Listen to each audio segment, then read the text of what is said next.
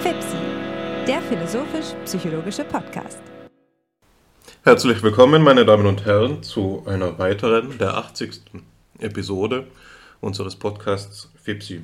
Mein Name ist Hannes Wendler und ich freue mich, dass Sie heute wieder eingeschaltet haben. Und ebenso gleich viel freue ich mich, dass du, mein lieber Freund Alexander, wieder einmal an meiner Seite bist. Grüß dich.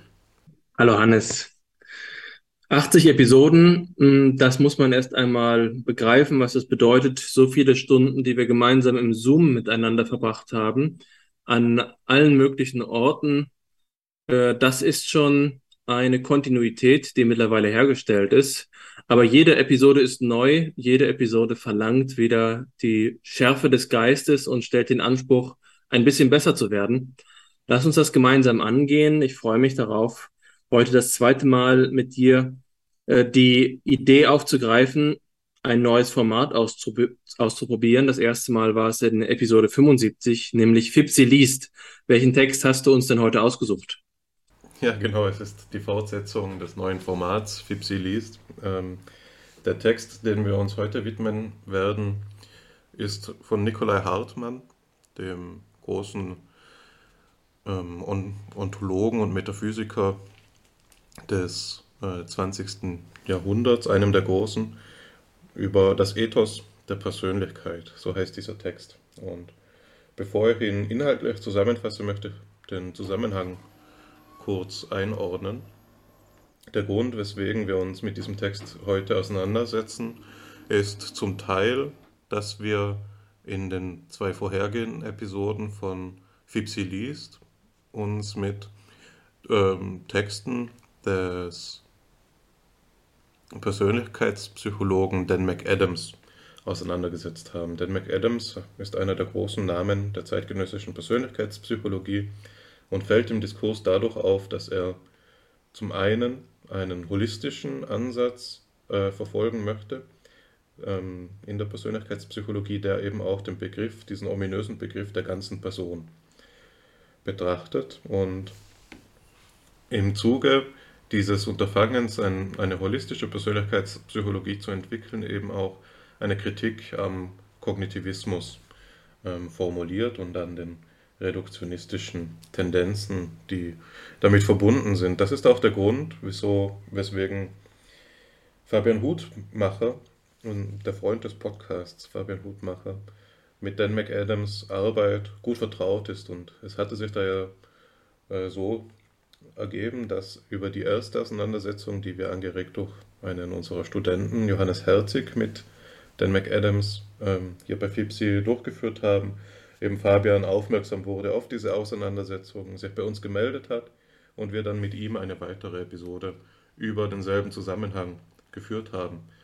Da ging es dann mehr um einen Aspekt von McAdams Theorie der Persönlichkeit, nämlich die, den Aspekt, der ihre Strukturierung betrifft. Und da macht eben Adams, McAdams einen Vorschlag, der sehr geschichtsträchtig ist. Und das ist der Vorschlag, ähm, die Persönlichkeit in Schichten zu unterteilen. Das heißt, er legt eine Schichtentheorie der Persönlichkeit vor, in der ähm, es die Schichten der Dispositionen gibt als der untersten Schicht, dann die Schicht der, Schicht der Motive als mittlere Schicht und als höchste Schicht die narrative Schicht. Und diesen Zusammenhang haben wir eben versucht, mit Fabian Hutmacher gemeinsam auseinanderzusetzen und sind da gleich wie in der ersten äh, Auseinandersetzung, die nur zwischen dir und mir stattgefunden hat, Alexander, eben zu dem Schluss gekommen, dass das Ganze anschlussfähig ist, dass es uns sympathisch ist in vieler seiner grundlegenden Gesten und dass wir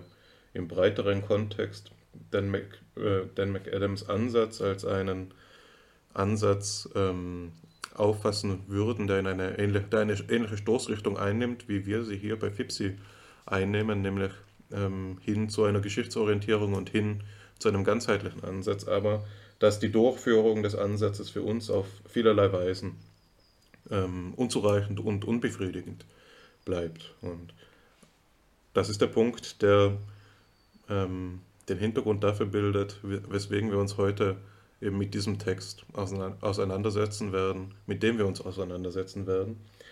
Das ist der Punkt, dass dieser Diskurs der Schichtenontologie, äh, dass dieser Diskurs auch der Schichtentheorie der Persönlichkeit eben eingebettet ist in einem breiteren Diskurs der, Schicht, der Schichtenontologie. Ich habe es ja jetzt schon verplappert, schon vorweggegeben. Dieser Diskurs ist eben einer, der im frühen 20. Jahrhundert, aber auch im mehr oder weniger das gesamte 19. Jahrhundert intensiv geführt worden ist und der in Nikolai Hartmann vielleicht seinen letzten großen Vertreter gefunden hat. Nikolai Hartmanns ähm, Werk wird zusammenfassend häufig als Schichtenontologie beschrieben. Er selbst spricht sie auch so an, aber bevorzugt eigentlich den Titel der neuen Ontologie. Du erzählst zur Einstimmung immer gerne eine Anekdote von, ähm, jetzt fällt mir der Vorname gerade nicht ein, von Graumann, dem großen Heidelberger Psychologen, ähm, der eben darauf verwiesen hat, dass es in dieser Umbruchszeit vom 19. ins 20. Jahrhundert noch gang und gäbe war, dass man sich untereinander in intellektuellen Kreisen angesprochen hat mit der Frage danach, was denn nun die Schichten des jeweils anderen sind. Also das war einmal ein Zentralgebiet und eine selbstverständliche Voraussetzung psychologischen Nachdenkens. Es wurde aus verschiedenen Gründen überwunden und auch vergessen im Verlaufe der Geistesgeschichte und nun eben durch Denker wie Dan McAdams aber wieder ins Spiel gebracht. Und das ist der, der Anlass, weswegen wir jetzt noch einmal zurückgehen wollen zu den äh, historischen Anfangspunkten, zu, der, zu den historischen Vertretern dieser Denkungsart, weil eben gerade die fehlen im gegenwärtigen Diskurs, weil gerade eben die nicht reflektiert werden, nicht berücksichtigt werden. Und da wollen wir jetzt versuchen, das, dem Ganzen die tiefen Dimension zurückzugeben, die sie immer schon hatte. Ja, und Nikolai Hartmann ist dafür der Anschlusspunkt. Wer ist Nikolai Hartmann? Ich habe schon gesagt, er ist einer der großen Metaphysiker des frühen 20. Jahrhunderts. Nikolai Hartmann ähm, ist ein in Riga geborener Philosoph, der aber den Großteil seiner Ausbildung und seines Wirkens in Deutschland entfaltet hat. Er ist ähm, für seine Promotion von der Universität St. Petersburg nach Marburg ähm, gewechselt und hat dort eben studiert bei den Marburger Neukantianern, also Hermann Cohen und Paul Nathorp, die zu dieser Zeit zu den wichtigsten äh, Figuren in der deutschen akademischen Landschaft gezählt haben. Das bildet einen der Hintergründe seines Denkens. Das ist dieser neukantianische Hintergrund verbunden mit einer, einem Interesse für die, für die Klassiker der Philosophie, äh, Geschichte für nicht nur Platon und die Vorsokratiker spielen für ihn eine Rolle, sondern eben auch Aristoteles ist eine der wesentlichen Inspirationsfiguren in seinem Denken. Aber darüber hinaus eben auch Kant, was ja klar ist in dem Zusammenhang, und auch Hegel. Ähm, was ist noch wichtig in, seiner, in dem Überblick seiner Biografie? Ähm, er, er, musste, er wurde in den Ersten Weltkrieg eingezogen, 1914, hat dort als Übersetzer und gearbeitet, musste auch eine Zeit lang an die Ostfront, kehrte 1918 zurück nach Marburg. Dort war ähm, Cohen allerdings schon in Berlin und Nathorps Einfluss war dabei abzuflachen, abzuflauen und er wurde begrüßt gewisserweise als der als ihr Nachfolger und dieser Herausforderung hat sich Nikolai Hartmann dann auch angenommen. Er wurde 1920 berufen in Marburg zum Professor und hat seit 22 den Stuhl von Nathorp übernommen. Er hat aber nicht nur in Marburg gewirkt, sondern auch in Köln ähm, für sechs Jahre unterrichtet, in der Zeit, in der Max Scheler dort an der Neugründung der Universität eben mitgewirkt hat. Das ist der geistesgeschichtliche Zusammenhang, der für die Interpretation des Textes, so wie wir sie heute vornehmen wollen, vermutlich der wichtigste sein wird, da sich, das nehme ich jetzt nur in einem Satz vorweg, gewisse Parallelen nachweisen lassen zwischen Schelers Personalismus und den Ideen, wie sie Nikolai Hartmann eben in dem Text des, der, über den Ethos der Persönlichkeit entwickeln wird. Über ähm, den Rang und Status von Hartmann zu seiner Zeit kann man sich dadurch einen Eindruck verschaffen, wenn man bedenkt, dass er sich 31, also nach seiner Kölner Zeit, äh, in Berlin im Wettrennen um die Professur durchgesetzt hat gegen Namen wie Ernst Cassirer und Martin Heidegger. Also ähm, er wurde da als gewisserweise auch die sicherere Wahl vorgezogen, aber eben auch als jemand, der auf gleichem Rang steht, der auf Augenhöhe steht mit diesen Größen der Geistesgeschichte, was vielleicht aufs erste Hören hin verwundern mag, da die Rezeption der deutschsprachigen Philosophie Nikola Hartmann nicht auch nur einmal im Ansatz vergleichbar detailliert abbildet wie beispielsweise Martin Heidegger. Das hat natürlich auch wissenschaftspolitische Gründe. Die Rezeption der deutschsprachigen Philosophie, vor allem im Ausland, ist gewisserweise gebiased hin zur Heidegger-Exegese. Und Heidegger hat Nikola Hartmann eben als einen seiner Kontrahenten, als einen seiner ähm, Gegner wahrgenommen. Hartmann war älter als Heidegger und dem entspricht da eben auch diese Schieflage der Rezensionslage so viele Jahre später. Inzwischen wird das versucht ähm, auszugleichen. Die Hartmann-Gesellschaft ähm, bemüht sich darum. Einige der Gäste von FIPSI war, sind eben auch, also einige der Denker, die mit uns hier bei FIPSI gesprochen haben, sind auch in diesen Kontexten tätig. Ähm, beispielsweise Matthias Schlossberger oder Gerald Hartung. Das sind jetzt die einzigen zwei Namen, die mir einfallen. Die waren beide nicht bei FIPSI. Wir haben sie beide immerhin schon eingeladen. Hm, vielleicht zählt das ja auch. Nun, was noch? Ein letztes Wort vielleicht zu Hartmanns Wirken. Er wurde äh, der Präsident der Deutschen Gesellschaft für Philosophie nach dem Zweiten Weltkrieg, unter anderem deshalb, weil er sich eben nie ähm, auf einen Kompromiss mit der Nazi-Ideologie eingelassen hat. Er ist 1950 gestorben, mit ihm auch sein Einfluss. Es gab, kam nicht zu so etwas wie einer Schulenbildung und es gibt verschiedene Versuche zu ergründen, weshalb das nicht der Fall war. Zum einen hat die Rezeptionsgeschichte des äh, Neukantianismus Hartmanns Arbeit scheinbar ähm, nicht in angemessenem Maß zur Kenntnis genommen. Hier fällt mir ein Name ein eines Gastes, der bei FIPSI tatsächlich war und der dazu gearbeitet hat, nämlich beim letzten Mal Sebastian Luft. Sebastian Luft hat auch einen, einen Reader bei Routledge veröffentlicht zu Hartmann, äh, zu, zum Neukantianismus, der diesen Zusammenhang abbildet. Ähm, und ja, die Gründe, wieso das so sein könnte, da, darüber lässt sich nur spekulieren, solange es eben nicht historisch aufgearbeitet wurde. Eine Spekulation, die sich in der Literatur findet, ist zu sagen, dass Hartmann ähm, gemäß seines eigenen Verständnisses der Philosophie ähm, seine Studierenden dazu angeregt haben soll, systematisch zu denken und nicht im System zu denken. Also Nikola Hartmann ist jemand, von dem dieser Unterschied zwischen systematischem Denken und Systemdenken auch kommt. Und er selbst schlägt sich eben ähm, auf die Seite des systematischen Denkens. Das heißt, dass man sich nicht auf disziplinäre Kontexte festlegt, aber auch nicht auf ein abstraktes Ausbauen des eigenen Gedankensystems, sondern dass man die Sache in den Vordergrund legt und ihr eben auf all die Wege, die erforderlich sind, um ihr beizukommen, dann auch beikommt.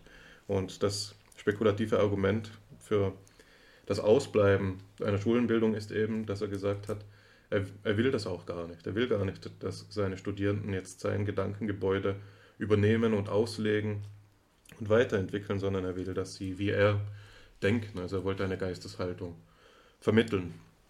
Soweit ist das ganz sympathisch. Es ist sicher auch gestützt zu einem Teil durch die, ähm, durch die Zirkelprotokolle. Also Nikolai Hartmann hat über seine gesamte ähm, Lehrzeit Diskussionszirkel abgehalten in seinem eigenen Zuhause, auf die er sehr stolz war, die ihm sehr wichtig waren und die jetzt eben 19, äh, 2020 auch der Öffentlichkeit zugänglich gemacht wurden, wo genau diese Geisteshaltung des systematischen Denkens ersichtlich werden soll. So viel zum Hintergrund. Es ist jetzt dieser Denker Nikola Hartmann, der diesen kurzen Text geschrieben hat, den wir uns heute für Fipsi liest vornehmen wollen. Er ist nur neun Seiten lang und ich stelle jetzt noch in groben Zügen, weil ich schon so lange spreche, die wichtigsten Ideen dieses Aufsatzes vor, bevor ich dir dann die Gelegenheit gebe, den ersten Kommentar und die erste Kritik des Ganzen vorzunehmen. Also das Ethos der Persönlichkeit ist ein Text, der in 30 Absätze strukturiert ist, über neun Seiten und der einige Grundideen der Philosophie der Person entwickelt. Ausgangspunkt hierfür ist äh, die Unterscheidung zwischen dem Begriff der Person und dem Begriff der Persönlichkeit. Die, der Be Begriff der Person ist im Verhältnis zu dem der Persönlichkeit das Allgemeinere, das, die, der Begriff der Persönlichkeit im Verhältnis zu dem der Person das Spezifische. Also jeder Mensch ist Person, heißt es hier, aber ähm, jeder Mensch hat eine Persönlichkeit für sich ganz alleine. Und das Wesen und der Kern dieser Persönlichkeit steckt, äh, dieser Person steckt darin, dass sie ähm, dasjenige am Menschen ist, das ihn dazu befähigt, Zwecke zu setzen. Zwecke zu setzen. Und das ist nur dann möglich, wenn es, wenn diese Person eben einen Sinn für Wert und Unwert, für Gut und Böse und so weiter hat. Was also äh, die Grundlage dafür ist, den Begriff der Person in die Disziplin oder in die Betrachtungsweise der Ethik einzuordnen. Also eine Philosophie der Person ähm, findet statt hier unter einer sittlichen ähm, Reflexion, findet hier in einer sittlichen Reflexion statt. Indem die Person sensibel ist für Wert und Unwert, ist sie zugleich auch ähm, selbst ein taugliches ähm, Subjekt dafür, selbst als gut und böse bezeichnet zu werden. Also sie, die Person ist zugleich der Träger dieser Prädikate, so würde man es ähm, ja, neudeutsch sagen. Ähm, für Nikolai Hartmann ist äh, die Person anders als beispielsweise für Max Scheler, ähm, jedoch der, ein abgeleiteter Begriff, ein Begriff, der äh, gewisse Voraussetzungen hat. Für Nikolai Hartmann setzt der Begriff der Person den des erkennenden Subjekts voraus. Also es ist so, dass die Erkenntnisakte bei Nikolai Hartmann die geistigen Akte sind und die intellektueller Art sind. Ähm, und die sittlichen Akte des Wertfühlens auch, aber auch des, der Evaluation, der Wertbeurteilung davon abkünftig sind, dass eben diese Werterkenntnis bereits stattgefunden hat. Und ähm, in dieser Weise ist die Person etwas Spezielleres. Oder um es jetzt in Hartmanns eigener Sprache zu sagen, die Schicht der Person ruht der des Erkenntnissubjektes auf.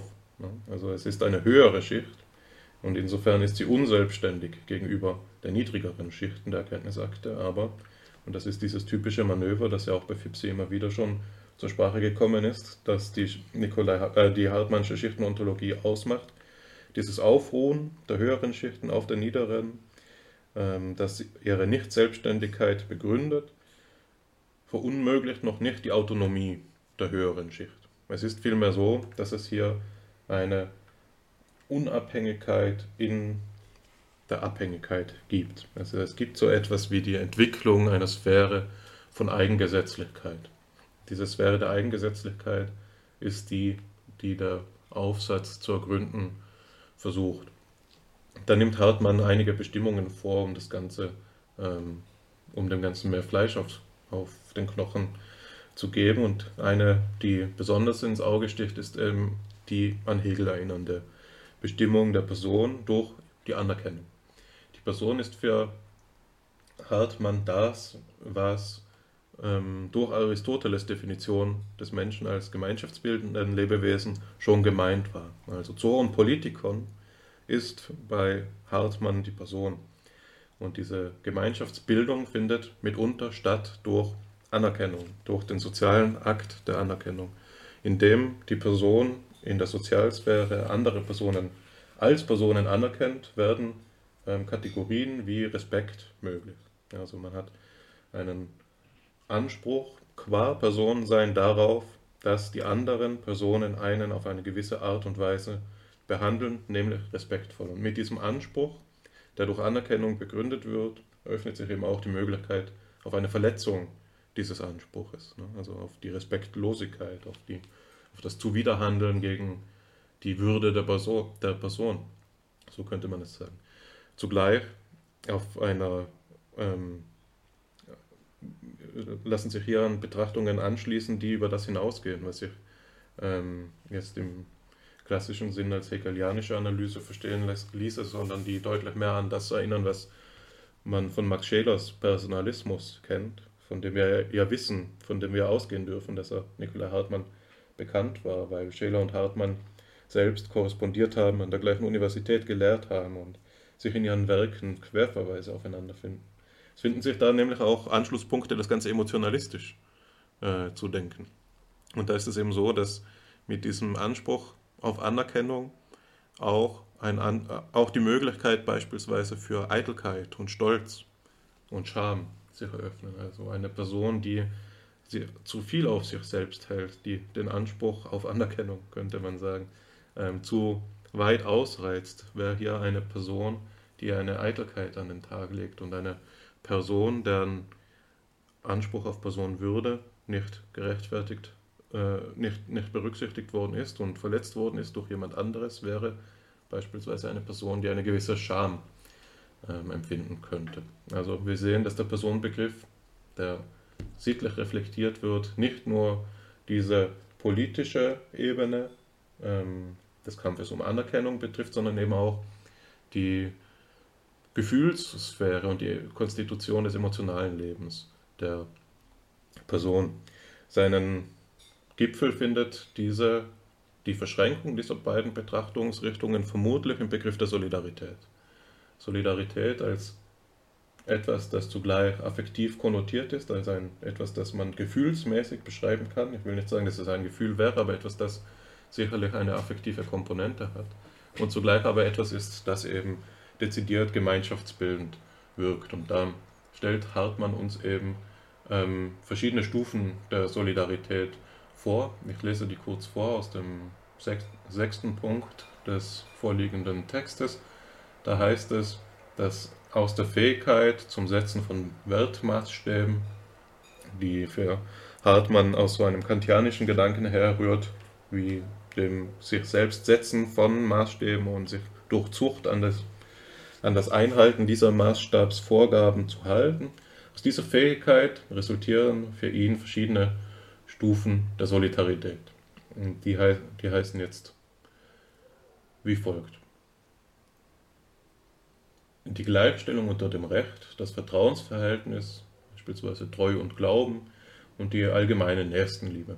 Also wir finden verschiedene ähm, Stufen der Solidarität, die ähm, verschieden anspruchsvoll sind und auch verschiedene inhaltliche Sphären betreffen. Die Gleichstellung unter dem Recht ist ein Beispiel für das, was ich vorhin als die politische Sphäre angesprochen habe und die mehr oder weniger sich ableiten lässt aus, diesen, aus dieser Anerkennungsdynamik, die zwischen Personen statt hat und die gewisserweise minimalistisch verfasst ist. Es geht da um nicht mehr als diese Anerkennung und die Einhaltung dieser Anerkennung im Recht eben auszubuchstabieren.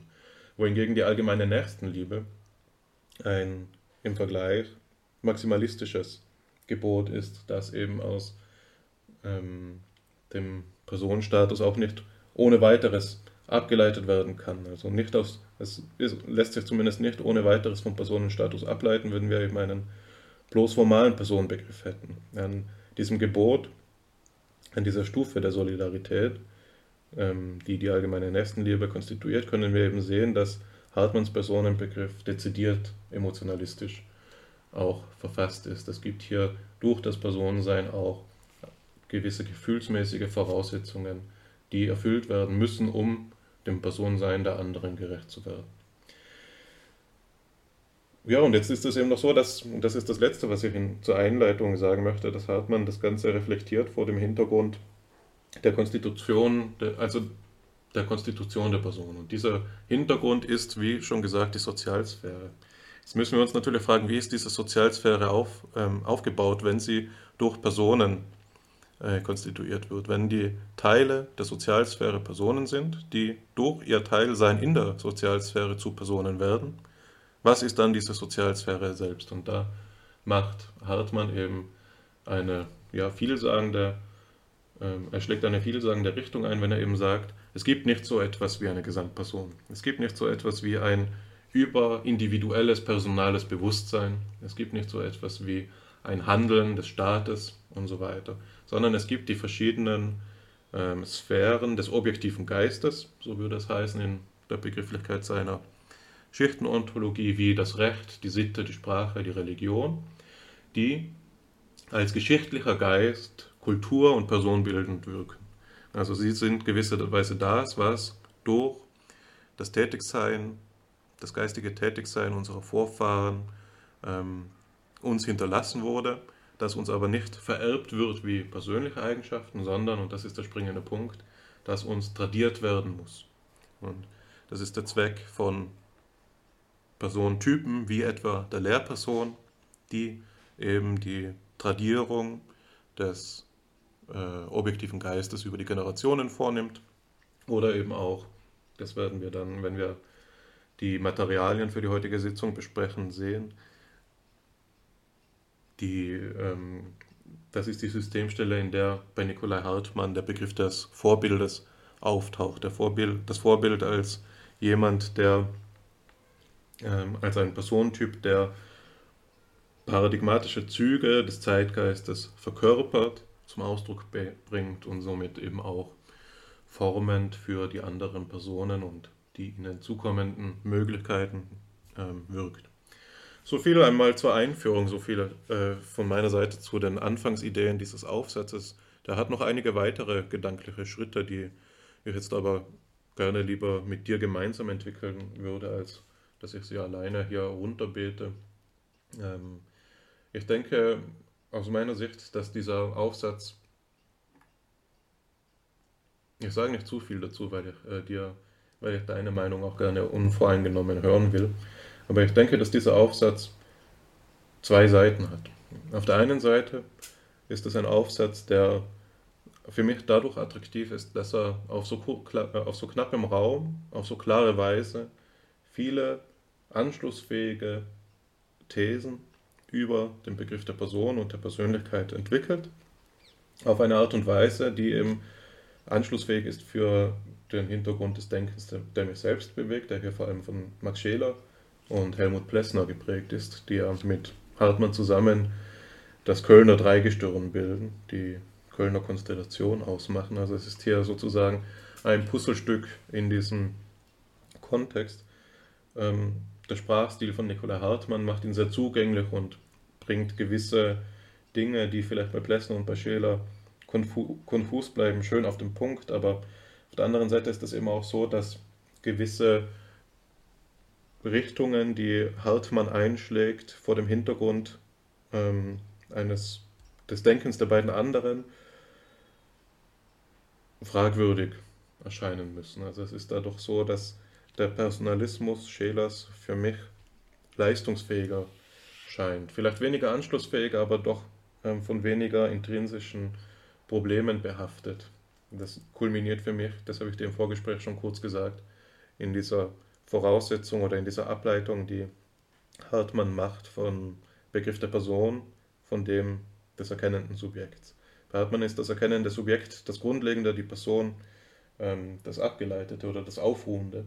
Bei Scheler ist das Ganze einheitlicher gedacht. Es kommt da nicht zu so einer Zerrissenheit in diesen zwischen den Sphären, sondern bei, bei Scheler ist die Person als ähm, Aktzentrum zugleich ähm, der Träger von den erkennenden Akten. Ne? Also als das geistige Aktzentrum ist die Person bei Scheler zugleich die, die erkennt und dadurch, dass bei Scheler das Erkennen im Lieben fundiert ist und die Person, die ist, die liebt, ist es eben auch so, dass hier dieses Problem nicht auftaucht, dass wir erklären müssen, wie beispielsweise Liebe und Wahrheit überhaupt äh, zusammenhängen können, sondern bei Scheler geht das Hand in Hand über den Begriff der Teilhabe. Aber das ist eben ein anderer Kontext, das ist auch nur einer der Punkte, die man hier kritisieren kann. Du hast im Vorhinein schon angedeutet, dass du insgesamt kritisch auf den Text blickst, weswegen ich, wie gesagt, das gerne dir überlassen möchte und jetzt gespannt bin darauf, wie du das eben einschätzt. Zerrissenheit ist ein guter Ausdruck. Wenn man diesen Text einmal ganz unbescholten sich ansieht, dann findet man darin gleich, also auf neun Seiten, vier Sätze, die den Begriff der Persönlichkeit in einem rein formalen Sinne definieren. Der erste Satz ist, Persönlichkeit ist das an einem Menschen, was er für sich allein hat, was nicht an anderen wiederkehrt, das Einmalige und Einzige an einer Person. Die zweite äh, Definition ist, denn Persönlichkeit ist das an einem Menschen, was ihm nicht mit anderen gemeinsam ist. Das äh, dritte, Persönlichkeit ist das an einem Menschen, was wir lieben oder hassen, wofür wir Sympathie oder Antipathie empfinden, meist ohne dass wir sagen könnten, worin es besteht.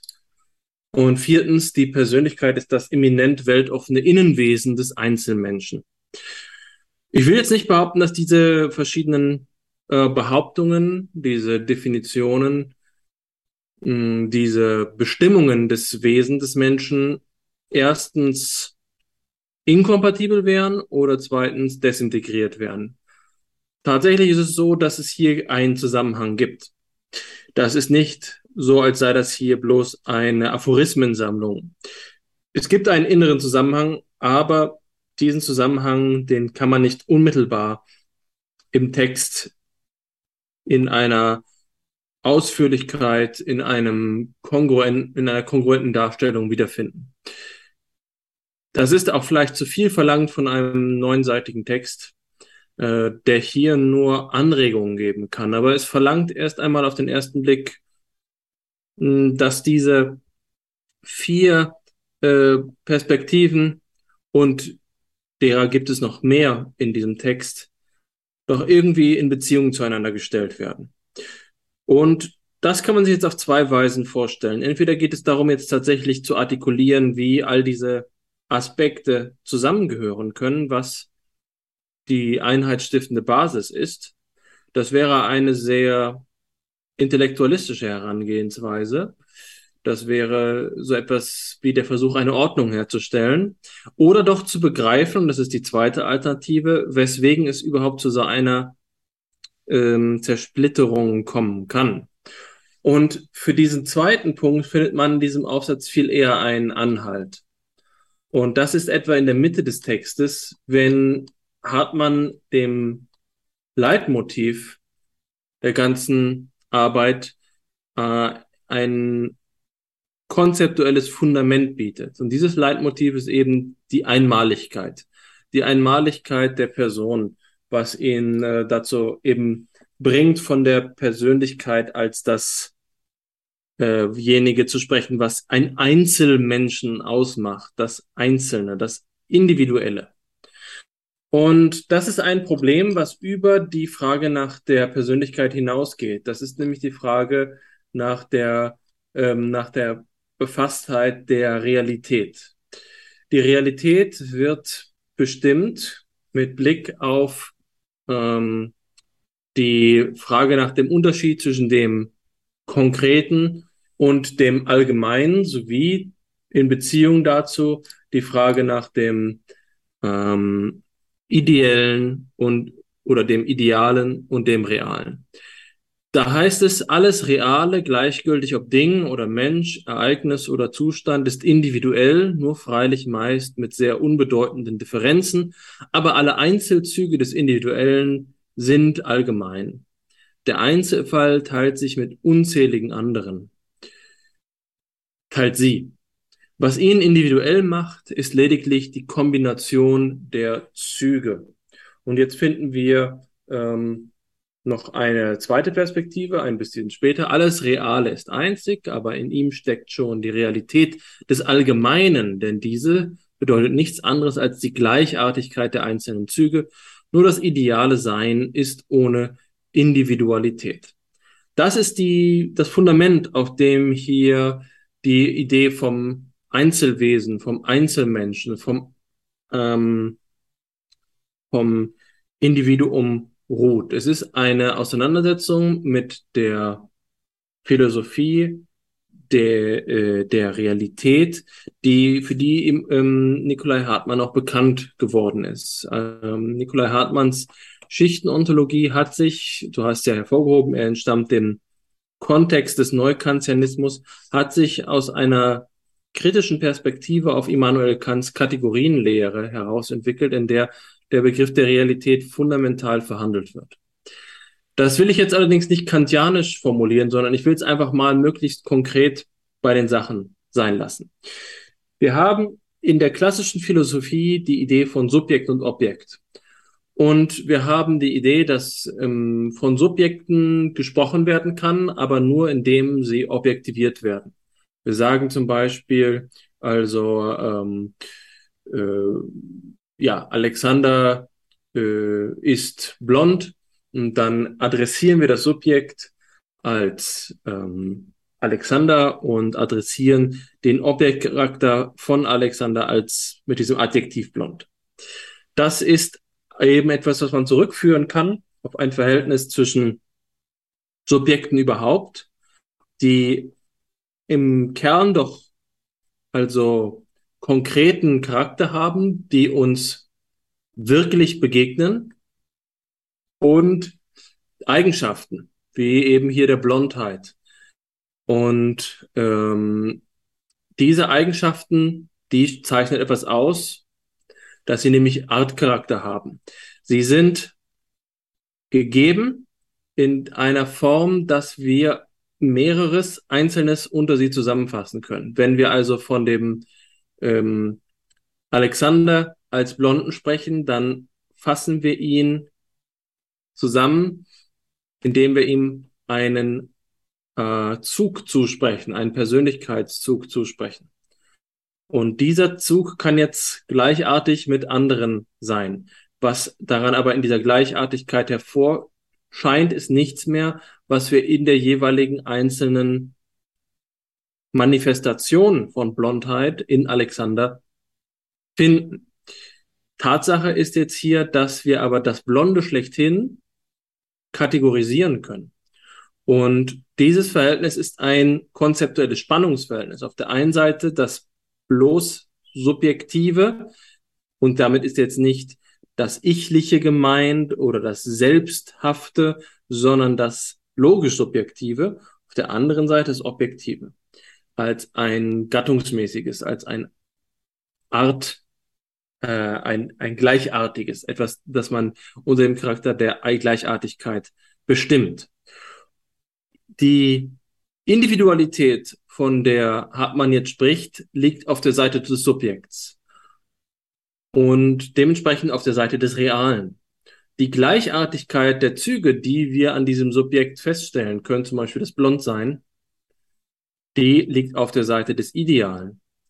Wenn wir jetzt von dem, von der Persönlichkeit als das sprechen, was an der Person die Einzigartigkeit ausmacht, dann bewegen wir uns auf das Reale zu. Und das Reale ist eben hier etwas, was sich seiner Bestimmung durch Objektivität entzieht. Dieser Entzug ist ein klassisches Motiv, ein klassisches kantianisches Motiv.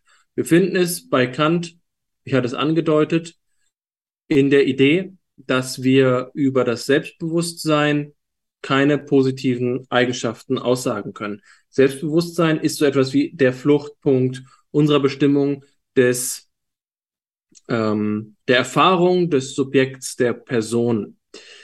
Das Selbstbewusstsein kann nur als transzendentale Apperzeption im Sinne einer Idee charakterisiert werden. An dieser Idee ist nichts Materielles. Es ist eine regulative Idee. Wir wissen davon nichts mehr zu sagen. Damit ist nicht gesagt, dass ich zum Beispiel, wenn ich denke, etwas meine äh, oder dass ich dabei mich selbst fühle, im Selbstgefühl, das ist nicht, äh, das ist nicht diese Form von transzendentaler Apperzeption, die Kant vor Augen steht. Ähm, diese Subjektivität in letzter Instanz, diese Selbstheit, dieses, äh, dieses Residuum entzieht sich immer.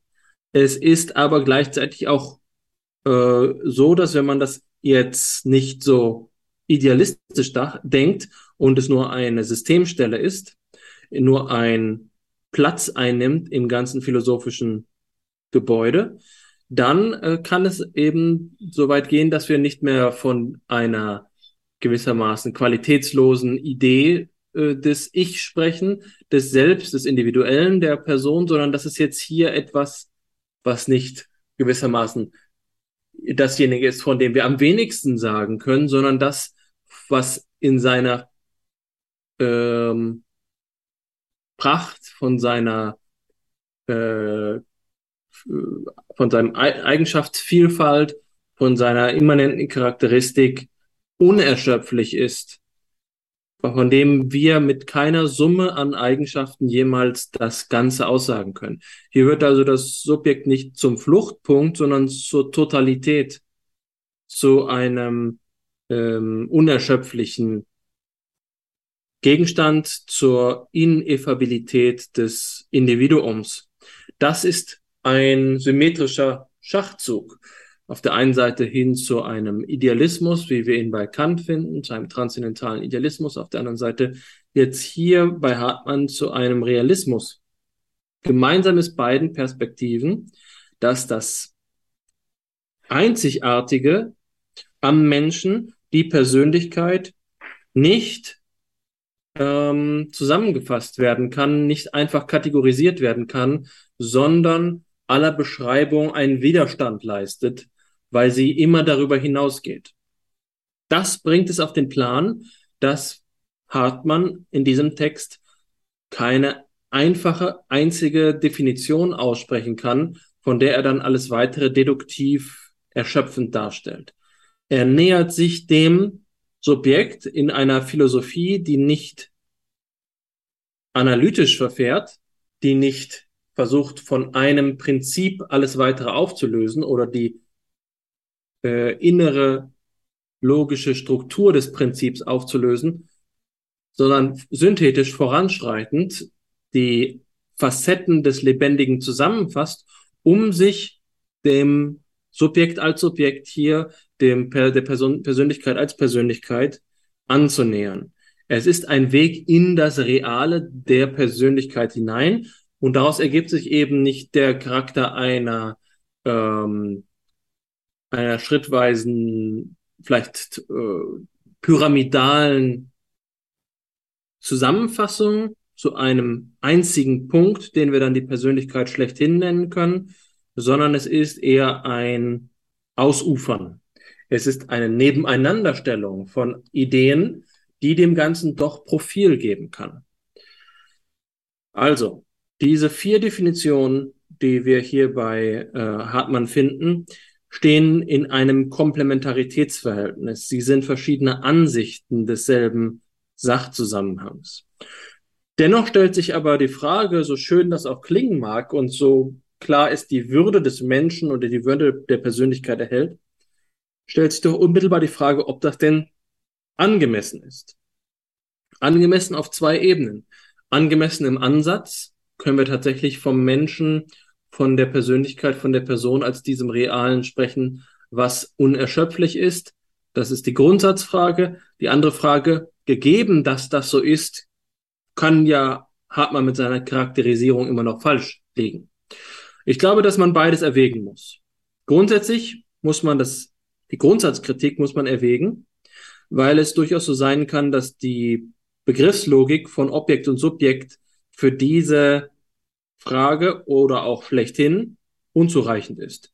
Vielleicht ist diese Idee von einem Subjekt, das durch ein Objekt charakterisiert wird oder als Objekt charakterisiert wird, diese kantianische Idee, die den ganzen Neukantianismus wachgehalten hat, dass die unzureichend ist. Vielleicht gibt es hier eine andere Form, mit äh, der Person umzugehen, die eben nicht ähm, diesen, diesen Charakter hat, sie auf eine, ihr auf eine andere Art und Weise zu begegnen, sie auf einer anderen Weise zum, zum, ja, ich will jetzt sagen, zum Gegenstand der, der Philosophie zu machen, aber in dem Moment sage ich ja eigentlich implizit auch schon zum Objekt der Psychologie zu machen und ich bewege mich selbst wieder in dieses Denken hinein. An vielen Stellen hast du, und wir haben dem Ganzen ja eine eigene FIPSI-Episode gewidmet, über Alteritätsphilosophie gesprochen. Und das ist gerade eben so ein beispielhafter Gegenvorschlag, wie man mit dem wesentlich nicht als Objekt fassbaren auch umgehen kann. Ist Hartmann hier alteritätsphilosophisch? Zumindest nicht vordergründig. Mir scheint nicht, dass er mit dieser Argumentationsebene besonders vertraut wäre. Das ist aber eine Frage, die ich jetzt schon mal äh, an dich weitergebe, obwohl ich mit meinem Beitrag noch nicht am Ende bin. Hm, also diese grundsätzliche Kritik ist angemessen. Aber auch auf der anderen Ebene kommt, also auf der Ebene, die zur Kenntnis nimmt, dass wir uns hier in dieser, äh, in dieser Denkweise bewegen, die ich übrigens nicht für vollkommen falsch halte. Nein, nein, also in der Idee Individuum est ineffabile und in der Realität des Subjektes, des Einzelnen der Persönlichkeit liegt doch sehr viel. Äh, ich weiß das zu schätzen. Der Gedanke grundsätzlich ist auch eine respektable Richtung. Ähm, ich will nicht nahelegen, dass das Humbug sei. Ich glaube, es ist ein denkens, denkenswerter und, und ernstzunehmender Zugang. Aber wenn wir uns zum Beispiel eine Definition ansehen, die ich äh, bisher ausgeklammert habe, äh, eine fünfte gewissermaßen, dann sehe ich unmittelbar, dass mir hier äh, in diesem in diesem ansammelnden, die, in diesem äh, vielfältigen pluralistischen Zugang zur Persönlichkeit doch etwas fehlt. Und das ist die folgende. Ähm, da sagt er also ähm, aber sie, die Persönlichkeit, ist noch etwas mehr. Das in die Zukunft schauende, vorsorgende, zweckgesetzende, handelnde und im Handeln sich frei entscheidende Wesen, das zugleich den Sinn für Wert und Unwert, das Wissen um Gut und Böse hat und selbst befähigt ist, gut oder böse zu sein. Die ähm, Idee, dass die Persönlichkeit den Sinn für die Werte hat, das hast du bereits vorgestellt. Jetzt ist es aber hier so, und auch das hast du, indem du Hartmann mit Scheler verglichen hast, bereits vorweggenommen, dass du äh, darauf hingewiesen hast, dass man diese, äh, diese Sachverhalte, die jetzt hier auf die Persönlichkeit interpretiert, ähm, attribuiert werden, auch unter Umständen anders erklären könnte hat man es sich sehr sicher, wenn er sagt, die Persönlichkeit ist nicht das Subjekt, sie ist nicht das Ich, sie ist nicht das Bewusstsein sie, und sie ist auch nicht das Selbstbewusstsein. Aber sie soll doch gleich die Zweckesetzende, das Zweckesetzende Wesen sein. Nicht nur muss ich sagen, dass hier der Begriff Wesen ein Lückenbüßer ist, auch kommt es mir so vor, als würde man das Zwecke setzen oder das Entscheiden wohl kaum ohne Subjekt, Ich, Bewusstsein oder Selbstbewusstsein denken können. Die Fragmentierung, die hier vorgeschlagen wird, ist unter Umständen nur eine, bei der eine gründlichere Untersuchung dazu führen würde, dass Persönlichkeit, Subjektivität, Ichlichkeit, Bewusstsein, Selbstbewusstsein und so fort doch nicht so einfach zu trennen sind. Äh, insofern sehe ich hier eine Heterogenität zwischen diesen Facetten, die nebeneinander stehen, ähm, bei der die Ordnung fehlt, bei der der Anspruch fehlt, zum Beispiel mit dem Begriff der Weltoffenheit, der wiederholt verwendet wird und ein dezidiert schillerianischer Begriff ist. Äh, also diese untergeordneten Facetten einzufangen. Ich glaube, dass man mit dem mit der Idee des Weltoffenen durchaus etwas an der Hand hat, um die Idee des in die Zukunft schauenden auch wieder zu integrieren. Bedeutet das jetzt für mich, dass ich das äh, Hartmann unterstelle, das nicht geschafft zu haben? Ist Hartmann hier jetzt kurzsichtig? Ich glaube nicht. Dieser Text ist äh, ursprünglich in einem Kontext veröffentlicht worden, in dem das Thema, und deswegen ist auch der Text so eingängig geschrieben, auch erstmal an weitere Öffentlichkeit herangeführt werden sollte. Vielleicht ist diese Argumentationsweise, die Hartmann hier vorschlägt, didaktisch. Vielleicht geht es darum, eine Propedeutik zu liefern, die das Denken der phänomenologischen Persönlichkeitsphilosophie erst einmal ähm, schmackhaft werden lässt. Und das ist dann aus gutem Grund so geschehen, wie es hier formuliert worden ist. Dann ist es aber auch nicht der Ort, der die Antworten gibt und äh, Hartmann würde uns zumindest schuldig bleiben, einen Hinweis zu leisten, wo denn hier weitergedacht würde. Allerdings schreibt er diesen Text Ende der 1940er Jahre und unter Umständen war die Diskurspraxis seinerzeit so, dass man nicht unbedingt überall eine Quelle angeben musste, um den Leserinnen und Lesern zu verstehen zu geben, dass sie doch bitte weiterlesen mögen. Äh, das ist etwas, was man sicherlich zugleich wieder äh, dagegen wenden muss. Also, ich will jetzt noch nicht mein ganzes Pulver verschießen mh, mm, und habe auch einiges schon gesagt. Ich will es nur noch einmal zusammenfassen. Ich glaube, dass der Begriff der Einzigartigkeit der Individualität im Mittelpunkt der Argumentation steht, insofern als sie logisch aufgebaut ist. Und dabei geht es um die Konkretheit des Individuellen, die, weil sie unmittelbar auf das Realsein der Person, auf das wahrhaftige vor uns stehen haben, das Begegnen der Person bezogen ist, dass äh, sie die Unerschöpflichkeit der Persönlichkeit in Anspruch nimmt. Das ist nach meinem Dafürhalten das Leitmotiv des Textes. Dieses Leitmotiv ist zwar, wie gesagt, etwas, das die Würde des Menschen sicherlich in hervorragender Weise zur Kenntnis nimmt. Es ist holistisch, es geht den Menschen als Ganzen an. Das, äh, was gewisserweise ja auch die Tendenz bei McAdams gewesen ist, den Menschen doch irgendwie dem Menschen gerecht werden zu wollen oder der Person gerecht werden zu wollen. Aber diese Argumentationsweise tut im Prinzip nichts weniger, als uns etwas an die Hand zu geben, mit dem wir dann tatsächlich auch operieren, äh, operieren können. Das geschieht auf verschiedene Weisen, und zwar in der Form ähm, ja, eines Glasperlenspiels, einer, eines Mosaiks, bei dem äh, wir nicht ganz sicher sein können, was jetzt das Kriterium dafür ist, dass die Liste, die uns Hartmann hier vorstellt, auch vollständig ist. Es stehen die Dinge eigentlich nur nebeneinander. Das ist also so etwas wie eine deskriptive Psychologie, ein möglichst gutes Aufmerken auf die Tiefe und die Schönheit, die Pracht, die Komplexität der Person. Weniger das, was mit der Idee des Systematischen ja doch auch angedacht ist, nämlich dass man sich nicht in Bilderbuchphänomenologie, um auf unsere letzte Episode Bezug zu nehmen, ähm, erschöpft.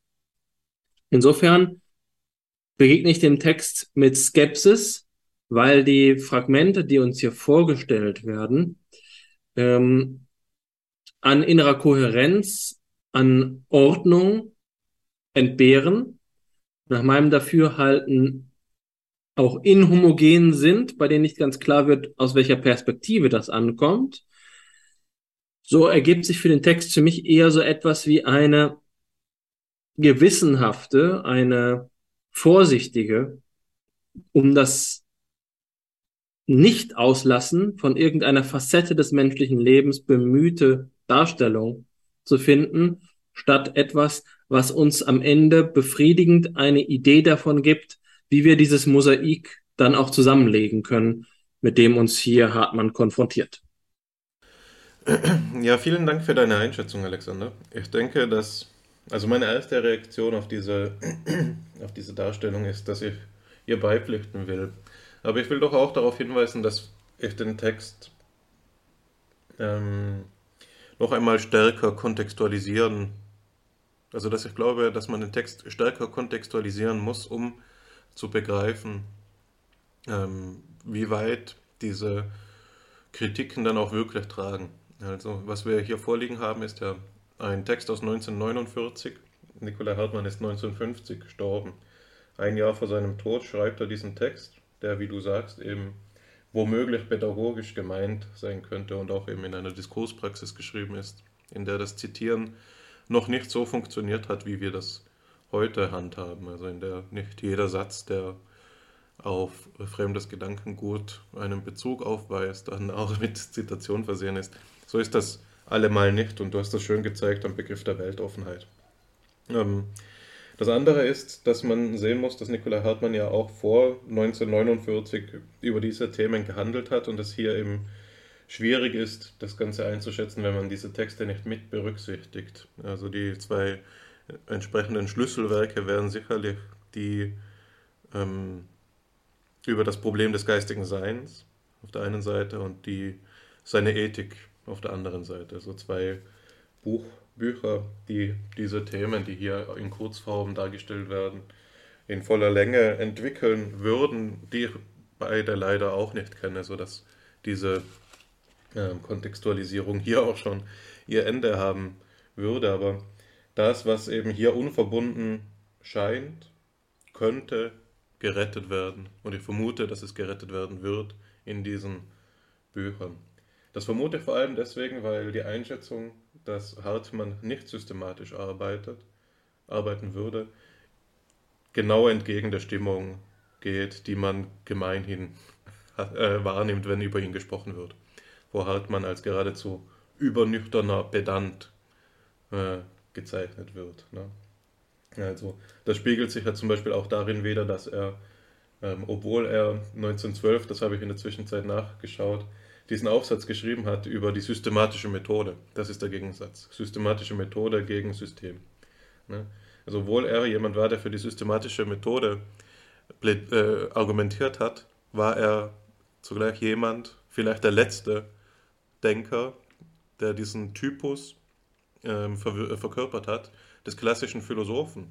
Also der letzte Denker der Konfiguration, der im frühen 20. Jahrhundert wirksamen Denker, meine ich damit. Nämlich als jemand, der zu jeder Teildisziplin der Philosophie einen eigenen, dieser Disziplin gewidmeten Band veröffentlicht hat. Es gibt von Hartmann eine Ethik, eine Ästhetik, es gibt eine Philosophie des Geistes, es gibt eine Philosophie des realen Seins, also eine Ontologie und so weiter. Also er war jemand, der vielleicht, von dem man auf den ersten Blick meinen würde, dass er eben gerade ein System gebaut hat, aber obwohl er dagegen argumentiert hat.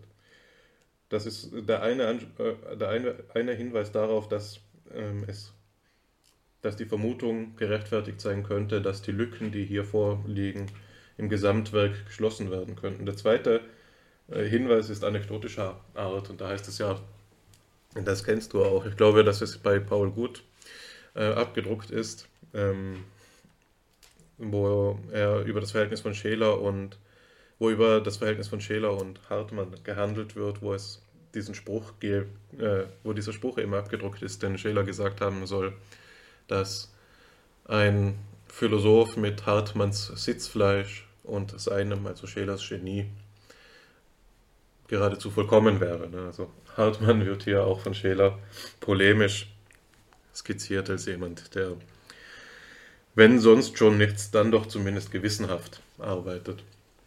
Die Antwort von Hartmann, darf man jetzt im Kontext dieser Episode auch nicht verschweigen, soll gewesen sein, dass Scheler nicht einmal dafür würdig wäre, ihm ein Glas Wasser zu reichen. Also so viel zu diesen, so viel zur Ehrenrettung Hartmanns. Ich gebe dir trotzdem damit recht, dass die, also in deiner inhaltlichen Ausführung, dass durch die, durch eine systematischere Entwicklung des Begriffs oder Verwendung auch des Begriffs der Weltoffenheit hier diese Ideen der Zwecksetzung oder des sich auf die Zukunft hin öffnens anthropologisch begründet werden könnten. Also dass das Ganze bei Scheler ähm, organischer vorliegt, ähm, das sehe ich genauso. Das sehe ich genauso wie du und auch ich sehe hier die Herkunft dieses Denkens von Hartmann, von Scheler. Ähm, Im Vorgespräch habe ich dir ja auch gesagt, ich frage mich, was der Zweck des Aufsatzes wohl gewesen sein mag. 1949 sagt Hartmann jetzt noch einmal, was die Person ist. Dabei ist der Diskurs doch eben im frühen 20. Jahrhundert schon so intensiv verhandelt worden und viel Neues steht ja nicht wirklich. Also warum diese Zusammenfassung? Es muss wohl eine offene Frage bleiben, aber ich glaube, dass, der, dass diese Idee der Zwecksetzung und der Weltoffenheit eben ähm, auch noch andere Anschlusspunkte bietet, beispielsweise bei, Wilhelm, äh, bei William Stern. Wilhelm Stern setzt ja auch die Zwecksetzung als eines der Kerncharakteristika des Personenseins an und ist zugleich eben jemand, das haben wir in den letzten zwei Episoden Fipsi liest ja auch dargestellt, von dem diese Idee, die Hartmann, Plessner und Scheler alle gemeinsam haben, nämlich, dass die Person psychophysisch indifferent ist, ursprünglich herkommt. Ähm, also ich denke, dass hier dieser Denker auch einfach noch in den Mix mit aufgenommen werden sollte. Jetzt hast du noch gefragt, hast du en passant eine Frage gestellt an mich oder du hast sie weitergegeben an mich nämlich die Frage nach der Alterität und inwiefern hier Hartmann als Vordenker der Alteritätsphilosophie verstanden werden könnte. Du hast da ein skeptisches Urteil angemeldet, das würde ich auch so unterstreichen. Ich sehe hier nicht, ähm, nicht vordergründig, dass ihn äh, in seiner Theorie der Anerkennung das äh, Rätsel, das Anderssein umgetrieben hätte. Und das ist auch typisch für die Bewegung, aus der die Alteritätsphilosophie ja, mit, mitunter hervorgegangen ist, ist ja eben gerade die Abkehr von dieser hegelianischen Anerkennungstheorie und die Ersetzung ähm, durch eine neue eigenständige Denkkarte. Das ist genau eine der Kritiken, die sich beispielsweise in Levinas Totalität und Unendlichkeit wiederfinden, der da ja dieses ähm, Gegenmodell einer Metaphysik in der jüdischen Tradition im Ausgang von Franz Rosenzweig ähm, anstelle des hegelianischen Verständnisses setzen will, in der ähm, das Individuelle höher ist als das Allgemeine. Das ist natürlich, jetzt so abstrakt gesprochen, eine Ähnlichkeit, die sich bei Hartmann findet. Ähm, insofern, insofern es die Unterscheidung von alter und neuer Ontologie betrifft. Das klammer ich jetzt noch kurz ein, weil ich und komme dann in meinem nächsten Gedanken darauf zurück, weil ich noch kurz etwas weiteres über das Problem der Alterität sagen möchte bei Hartmann. Es gibt Punkte, wo es erscheinen mag, dass ein Bewusstsein von dem Problemzusammenhang gegeben ist, und das sind die Stellen, in denen er vom Geheimnis der Persönlichkeit spricht. Ähm, das heißt hier an einer Stelle da, über also die, genau als das Argument entwickelt worden ist, dass das Ethos der Persönlichkeit nicht verwechselt werden darf mit irgendeiner Form von Individualismus, sondern dass das Ethos der Persönlichkeit aufgefasst werden muss als ein Ethos der Selbsthingabe, eine Hingabe an den größeren Zusammenhang, sei es jetzt die Gemeinschaft oder sei es die Sphäre des Geistes. Auf jeden Fall geht es nicht darum, sich selbst zu überhöhen und quasi die eigene Persönlichkeit äh, zu überhöhen, was ja dieser eitle Stolz wäre, der hier immer wieder eine, eine Rolle äh, spielt, sondern es geht gerade um diese Hingabe. Und da schreibt Hartmann dann bei Punkt 22 ähm, das folgende. Die letzten Punkte haben gezeigt, wie die Persönlichkeit nicht auf sich selbst gestellt, sondern stets in größere Zusammenhänge eingebettet dasteht. Das gilt nicht nur von ihrem Sein, sondern auch von ihrem Ethos und ihrem Wissen um sich. Ihr Geheimnis ist ein kategoriales. Sie ist ein Gebilde sui generis mit eigener Daseinsform. Und ähm, das ist ein Gedanke, aus dem man vielleicht äh, Anschlüsse aus ein, für eine Alteritätsphilosophie ableiten könnte. Es ist eine, eine Variation des Individuum ineffabile Gedankens, also der Einmaligkeit, von der du gesprochen hast, die hier mit dem Begriff der Persönlichkeit zusammenhängt, die natürlich im Folgeschluss, in der Folgerung auch für die andere Persönlichkeit ausgesagt werden müsste. Also nicht nur die eigene, nicht nur ich weiß nicht genau, was meine Persönlichkeit ist, sondern auch die andere Person weiß nicht genau, was meine Persönlichkeit ist und ich weiß nicht genau, was die Persönlichkeit der anderen Person ist. Dieses Individuum ineffabile Problem generalisiert eben in die Sozialsphäre und hier hätten wir sozusagen einen Anschlusspunkt, um die Alteritätsphilosophie mit Hartmann zu denken. Dann ist natürlich die nächste Frage, die sich stellt, und jetzt schaffe ich, damit schaffe ich auch den Übergang zu dem vorhin eingeklammerten Themenfeld von alter und neuer Ontologie. Die Frage wird jetzt die danach, wie die Einmaligkeit, die Individualität denn konzipiert ist. Und das ist zugleich einer der Punkte, die mich hier bei Hartmann mitunter am meisten überrascht haben. Denn äh, er stellt sich die Individualität als Mischung vor. Die Individualität, das äh, kommt aus diesen Passagen, die du vorgelesen hast, die die Begriffe von allgemein und individuell und real und ideal verhandeln.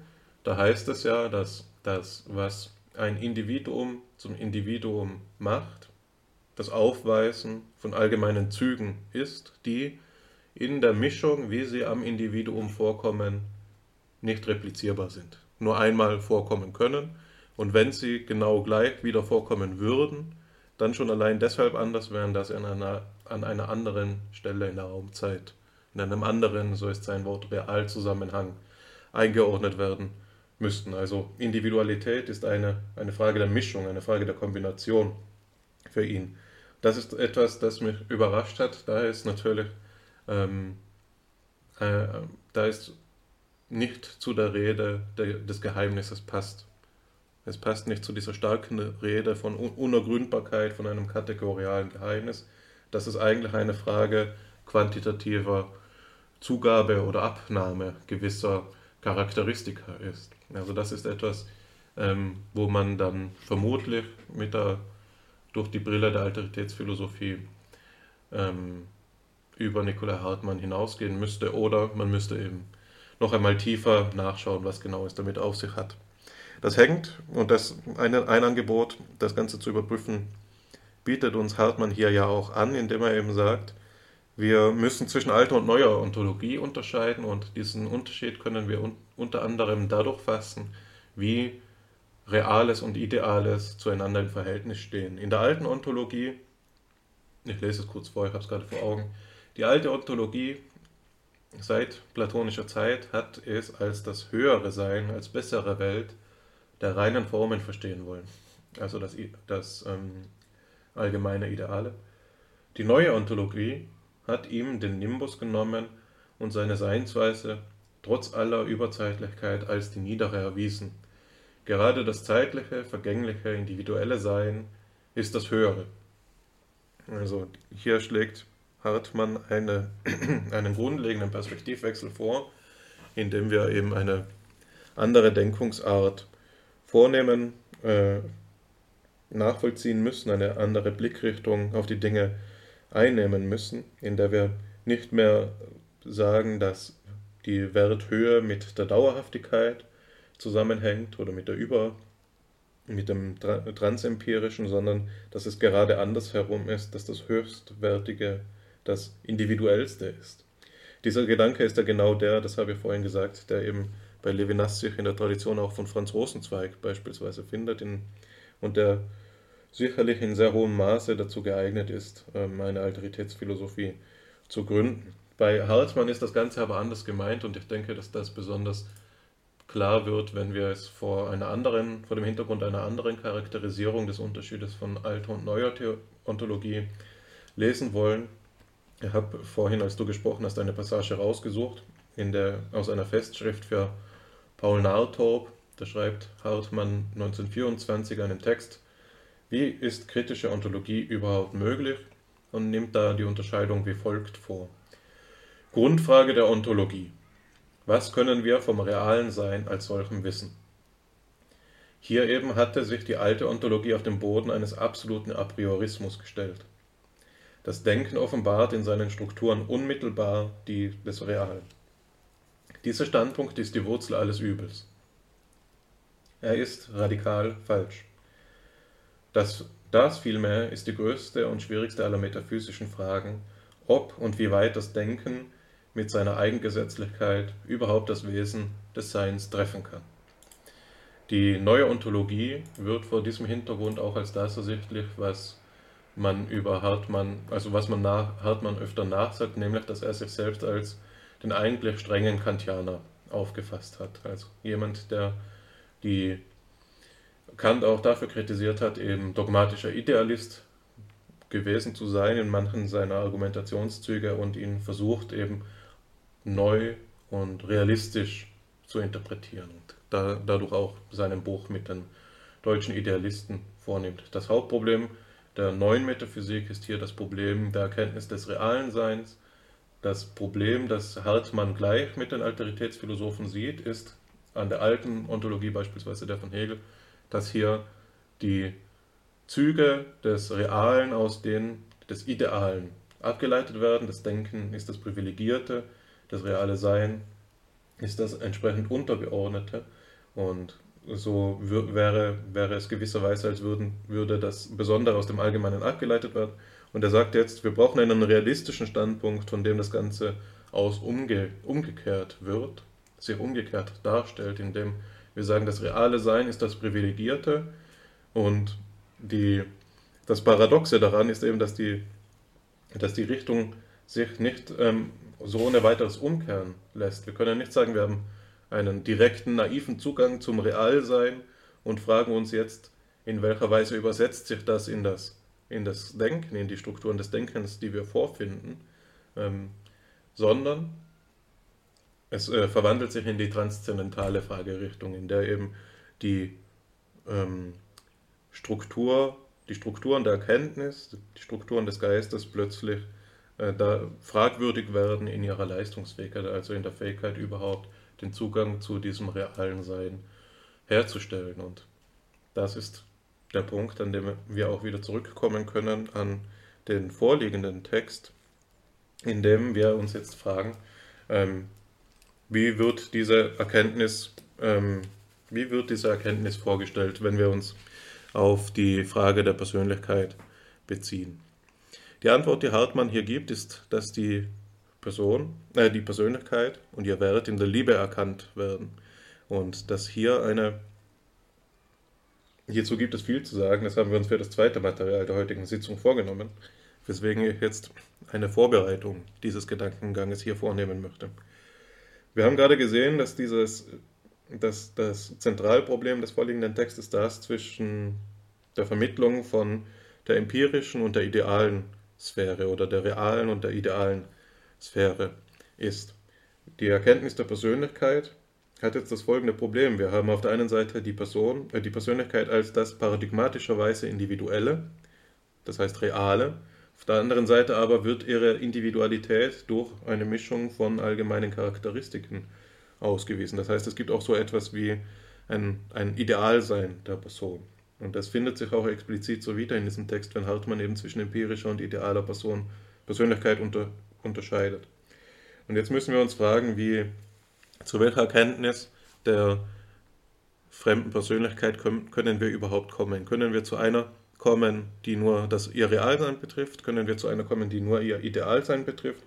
Oder können wir auch zu einer kommen, die beides betrifft? Und er gibt eine optimistische Antwort, indem er sagt, in der Liebe erkennen wir das Idealsein der Person selbst vor dem Hintergrund, dass ihr Realsein dem nicht ganz entspricht. Das Idealsein der Person ist das, was die Person sein soll, gemäß der Zwecke, die sie sich gesetzt hat, gemäß des sozial-kulturellen Zusammenhangs, in dem sie eingebettet ist.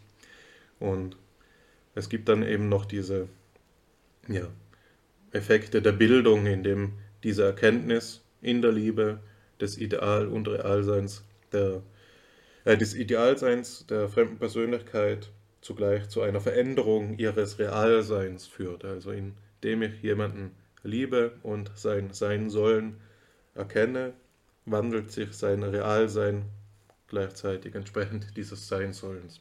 So könnte man es abstrakt ausdrücken. Jetzt geht es aber darum, also diesen Gedanken richtig zu verstehen, setzt doch voraus, das habe ich versucht zu argumentieren, eben zu bestimmen, wie sich jetzt die neue Ontologie dieses Verhältnis von Real- und Idealsein vorstellt. Und den Kontrapunkt, den Hartmann uns hier anbietet, ist zu sagen, die alte Ontologie sieht das Ganze dualistisch. Es gibt das Ideale und das Reale, die stehen einander wie zwei, zwei ähm, Reiche gegenüber und die Vermittlungsleistung zu erklären ist das das große Problem. Das ist das, der, der Grund des ganzen Übels. Die neue Ontologie ist demgegenüber ähm, anders aufgestellt. Sie ist demgegenüber anders aufgestellt. Und ähm, der Schlüsselbegriff hierfür ist der Begriff der Schichten. Es ist nicht mehr so, dass Ideales und Reales einander ähm, dichotom gegenüberstehen, sondern es gibt einen einheitlichen Seinsbegriff des realen Seins, äh, es gibt einen, nicht des realen Seins, es gibt einen einheitlichen Seinsbegriff, der jetzt aber stratifiziert ist. Das ist der Hintergrund der Rede davon, dass Nikolai Hartmann der erste pluralistische Metaphysiker gewesen sein soll. Er stellt sich jetzt das Ganze nicht mehr so vor, wie beispielsweise in der Scholastik, dass der Mensch eine endliche Seite hat, die er mit den Tieren gemeinsam hat und eine ähm, unendliche Seite, die er mit den Engeln und Gott gemeinsam hat und zwischen denen beiden er zerrissen ist, sondern der Mensch ist stratifiziert in eine Vielzahl von Schichten, die alle eigens zu bestimmen sind. Einige davon ähm, sind eben die geistigen Schichten, die für Hartmann dreigeteilt sind und die nicht mehr mit den Beschreibungsarten des realen Seins ohne weiteres ergründet werden können. Insofern der Mensch als Geistwesen nicht nur personalen Geist, sondern eben auch objektiven und objektivierten, an der Sphäre des objektiven und des objektivierten Geistes teilhat, hat er ja Teil an idealen Seinsphären derart, dass sie nicht mehr individuell vorkommen, dass sie nicht in Raum und Zeit ähm, vorkommen, sondern eben in dieser Idealsphäre. Aber die wird jetzt bei Hartmann aufgefasst als eben etwas, das auf den anderen Sphären aufruht in der Art einer in der Art dieses beschriebenen Verhältnisses der Unabhängigkeit in der Abhängigkeit. Also, das führt zu einer Transformation des Begriffs des Menschen, der hier zugrunde liegt, der nicht mehr aufgefasst werden kann als scholastisches Kentaurenwesen, sondern hier eben als, ja, als Schichtung von verschiedenen Seinssphären. Ich weiß nicht, was das beste, die beste Metapher dafür wäre. Ich musste gerade an so etwas denken wie die Sedimentationsschichten in der Geologie. Also wenn sich so verschiedene, ähm, verschiedene Steinarten über die Jahrhunderte übereinander wälzen und dazu so schichtenartigen Strukturen führen. Vielleicht ist das die Metapher, an die Hartmann denkt, wenn er von Mischung auch spricht, wenn er von Aufbauen und Überlagern spricht. Das Ganze ist aber ein schwieriger Topos. Das Ganze ist ein schwieriger Topos schon alleine deshalb, wenn man ähm, es eben liest vor dem Hintergrund dessen, was daraus gemacht wurde. Bei Plessner gibt es einmal diese ähm, eingängige Formulierung, was denn das Personensein mit dem Menschen macht. Was macht es, dass der Mensch eben nicht nur die Seinssphären in sich vereint, die auch die anderen Tiere aufweisen, sondern dass er auch die geistige Sphäre hat. Das führt bei Plessner, er wendet dieses Bild an, es führt dazu, dass wir die Schichtenmetapher in Frage stellen müssen. Es führt dazu, dass wir die geistige Schicht nicht als das oberste Stockwerk in einem Haus begreifen müssen, sondern als etwas, das alle anderen Schichten betrifft, als etwas, das die ganze Seinsweise transformiert. Ja, das ist ja ein Gedanke, den wir hier bei FIPS ja auch immer wieder verhandelt haben, wenn es um den Transformationsbegriff des Menschseins gegangen ist, der aus der Tradition von Aristoteles kommt, bei Herder angedacht, äh, weiterentwickelt wurde und eben bei Plessner Hartmann und ähm, Scheler sicherlich in der Mikrokosmos-These auch eine Rolle spielt. Also hier liegt, glaube ich, das große Problem, wie wir, die, wie wir das Verhältnis der Seinsschichten zueinander beschreiben und das bildet schlussendlich auch die Voraussetzung dafür, wie wir die Erkenntnis von fremder Persönlichkeit beschreiben würden. Das ist ja, das ist das, mein letzter Satz, das ist die strukturanaloge Frage im Hartmannschen Denksystem, zu dem ersten Text, den wir von Dan McAdams gelesen haben. What do we know when we know a person? Ne? Was erkennen wir, wenn wir eine fremde Persönlichkeit erkennen? Genau, die Frage gebe ich an dich weiter. Zunächst einmal ist dir nur darin recht zu geben, dass die, Textkonte äh, die Textkontextualisierung, die Kontextualisierung des Textes dazu führen muss, ähm, an weitere Texte die Fackel voranzureichen. Der Text, über den wir uns jetzt hier unterhalten, ist tatsächlich ja ähm, in der neuen Schweizer Rundschau erschienen, eine Zeitschrift, die sicherlich nicht ohne Anspruch, aber doch interdisziplinär ist. Der Text ähm, ist veröffentlicht worden zwischen einem Artikel mit dem Namen Was ist amerikanisch und einem Artikel mit dem Namen Rainer Maria Rilkes Gedichtkreis aus dem Nachlass des Grafen C. W. Darauf folgen zwei Gedichte mit dem Titel Die Ufenau und Ann Shelley von Alexander Lernet Polenia. Das ist so ein bisschen, äh, das verdeutlicht ein bisschen, weswegen der Text so geschrieben ist, wie er geschrieben ist. Sicherlich, sicherlich. Allerdings habe ich auch in der Ethik nachgeschaut und dort findet sich keine Kapitelüberschrift äh, zum, zum Begriff der Person selbst, die Struktur des ethischen Phänomens. Der ist die erste Überschrift. Das Reich der ethischen Werte ist der zweite Teil. Der dritte Teil, das Problem der Willensfreiheit. Wie genau hat man sich tatsächlich mit der Persönlichkeit über diesen Text hinaus in einer systematischen Weise auseinandergesetzt hat, müsste man jetzt hier im äh, Genauen schauen. Also ähm, zumindest in einer Passage hat er es getan von der Ethik im 57. Kapitel mit, dem, mit der Überschrift Persönlichkeit. Also es ist nicht so, dass das der Kernbegriff seiner Forschung gewesen ist. Deswegen glaube ich, dass du mit dem, mit dem Hinweis auf William Stern ähm, Gutes getan hast. Zugleich will ich auch noch mal darauf hinaus zu sagen, was denn das hier die Quellen und das denkwürdige Verhältnis zu Max Scheler hast du schon hervorgehoben. Max Scheler ist tatsächlich der Begründer des ethischen Personalismus in einer phänomenologischen Art und Weise und er hat sich mit der Idee der Person dementsprechend ausführlich auseinandergesetzt. Und die Thesen, die wir jetzt hier referiert haben, finden sich auch schon in wiederum Max Schelers Ethik, in der Schrift über den Formalismus in der Ethik. Ich will nur eine kleine, kleine Passage aus, der, aus dem letzten Drittel des Werkes, das sich dann diesem Personalismus widmet, vorlesen, in der wir eine Analogie finden zu dem, was ich vorhin über die Frage nach der Allgemeinheit und der Konkretheit der Person gesagt habe. Scheler schreibt, Wesen hat, wie schon gesagt, mit Allgemeinheit nichts zu tun. Eine Wesenheit anschaulicher Art liegt sowohl den allgemeinen Begriffen als den Intentionen auf Individuelles zugrunde. Erst der Hinblick von einer Wesenheit auf Gegenstände der Beobachtung, das Wesen von etwas und induktiven Erfahrung macht die Intention, durch die er geschieht, zu einer solchen, die, sei es auf Allgemeines, sei es auf Individuelles, geht. Die Wesenheit selbst aber ist weder allgemein noch individuell. Eben darum gibt es auch Wesenheiten, die nur an einem Individuum gegeben sind. Eben darum hat es guten Sinn, von einem individuellen Wesen und auch von einem individuellen Wertwesen einer Person zu reden.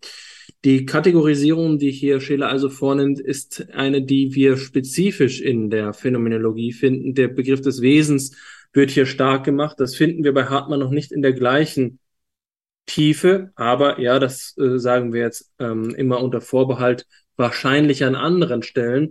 Aber weil das müßig ist, denke ich, dass es das Klügere ist, äh, wenn wir textimmanent arbeiten und sagen, ja, hier in diesem Text für sich genommen ähm, gibt es Passagen, die ergänzungsbedürftig sind, andere Passagen, die vielleicht bereits auf etwas hinweisen. Hm. Und was ergänzungsbedürftig ist, ist auf jeden Fall die Frage nach der Person selbst.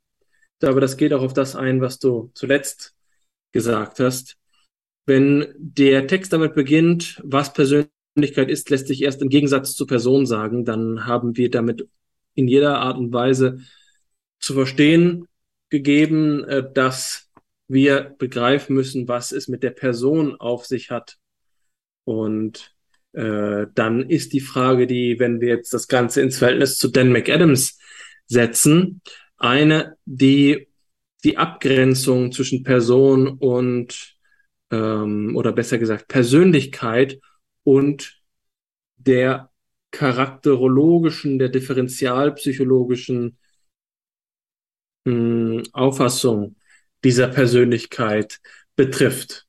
Jedenfalls findet sich bei Max Scheler jetzt in einer halben Personalunion mit, mit Hartmann gelesen die Aussage, alle Psychologie und auch noch die sogenannte differenzielle und sogenannte Individualpsychologie erhält ihr Objekt aber gerade dadurch, dass sie von der Person abstrahiert und absieht. Darum ist der Psychologie die Person völlig transzendent. Alles, was die Psychologie auch in ideal vollkommener Weise gibt, ist für die Person nur ein möglicher Stoff ihres Lebens, den sie immer noch so oder anders gestalten kann. In aus, also ein ausschlaggebender Beitrag und äh, der wird komplementiert durch etwas, was jetzt zwei Begriffe voneinander ähm, abgrenzen lässt, nämlich Person und Persönlichkeit auf der einen Seite, auf der anderen Seite Charakter. Scheler verwendet diesen Begriff so. Auch erkenntnistheoretisch ist uns die Person gegeben in grundverschiedener Weise von dem, was oben Charakter genannt wurde. Der Charakter ist ja weiter nichts als das hypothetische mehr oder weniger konstante X, das wir setzen, um uns einzelne beobachtete Handlungen einer Person zu erklären.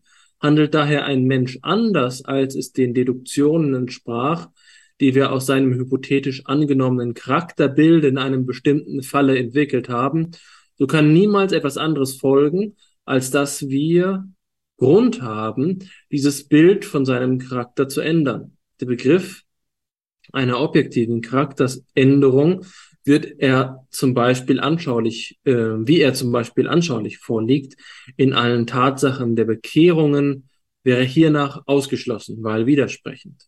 Und doch bestehen zweifellos auch solche Charakteränderungen. Ganz anders steht es um unser Erkenntnisverhältnis zur fremden Person und so weiter und so fort.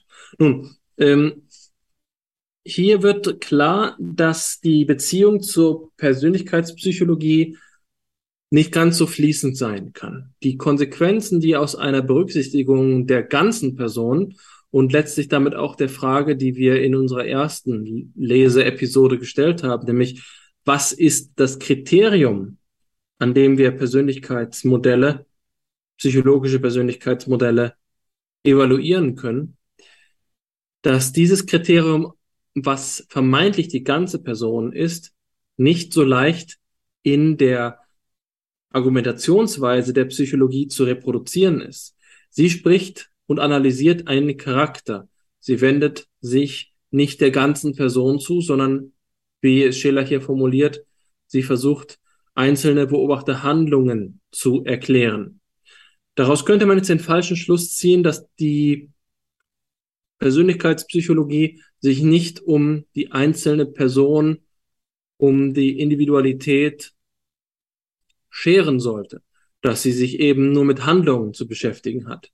Auch das würde eben einen vollkommenen Relativismus einladen. Hier könnten wir dann nicht mehr angeben, weswegen wir uns für die eine oder für die andere Handlung entscheiden, es sei denn Opportunismus, das bloße Vorliegen, wobei wir eben sofort Opportunismus als Kurzsichtigkeit entlarven, wenn wir begreifen, dass der Umstand, dass uns etwas vorliegt, kein epistemischer Zufall sein kann, sondern wiederum abhängig ist von den Voraussetzungen, die wir haben. Und diese Voraussetzungen liegen natürlich dann wiederum im Begriff der Person, den wir hier voraussetzen. Wozu Personen zu handeln fähig sind, hängt nicht von ihrem Charakter ab, sondern von ähm, ihrer Persönlichkeit, dass sie dann dazu äh, imstande waren, dass sie das dann tatsächlich getan haben, ist ein Ausdruck ihres Charakters.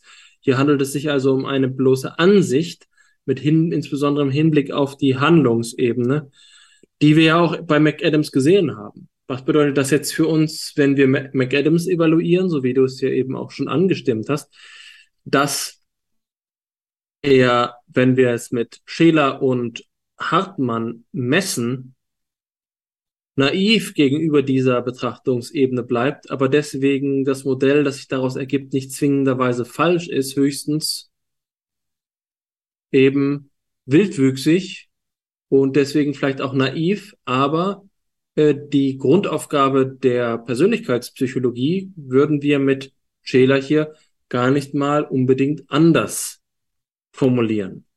Da ist sicherlich das letzte Wort noch nicht gesprochen.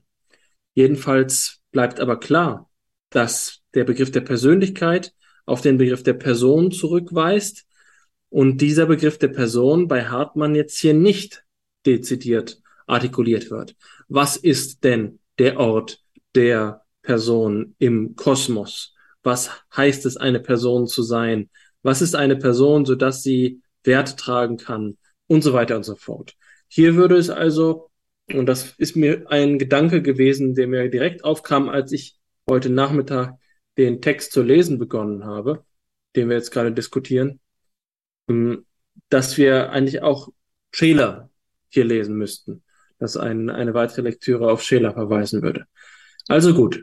Ähm, es gibt allerdings noch eine Passage, die mir jetzt gerade bei der äh, Ad-Hoc-Scheler-Recherche aufgestoßen ist, die ebenfalls in großer Parallelstellung steht. Und du hast ebenfalls schon auf diese Passage bei Hartmann vorweggewiesen, in der die Beziehung zur Person artikuliert wird, weil sie unsere zweite Quelle ist.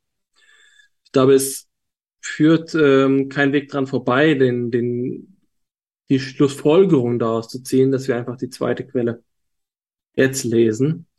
Jedenfalls heißt es bei Scheler, es ist an erster Stelle das durch Liebe zur Person selbst vermittelte Verstehen ihres zentralsten Springquells, das uns die Anschauung dieses ihres idealen individuellen Wertwesens vermittelt.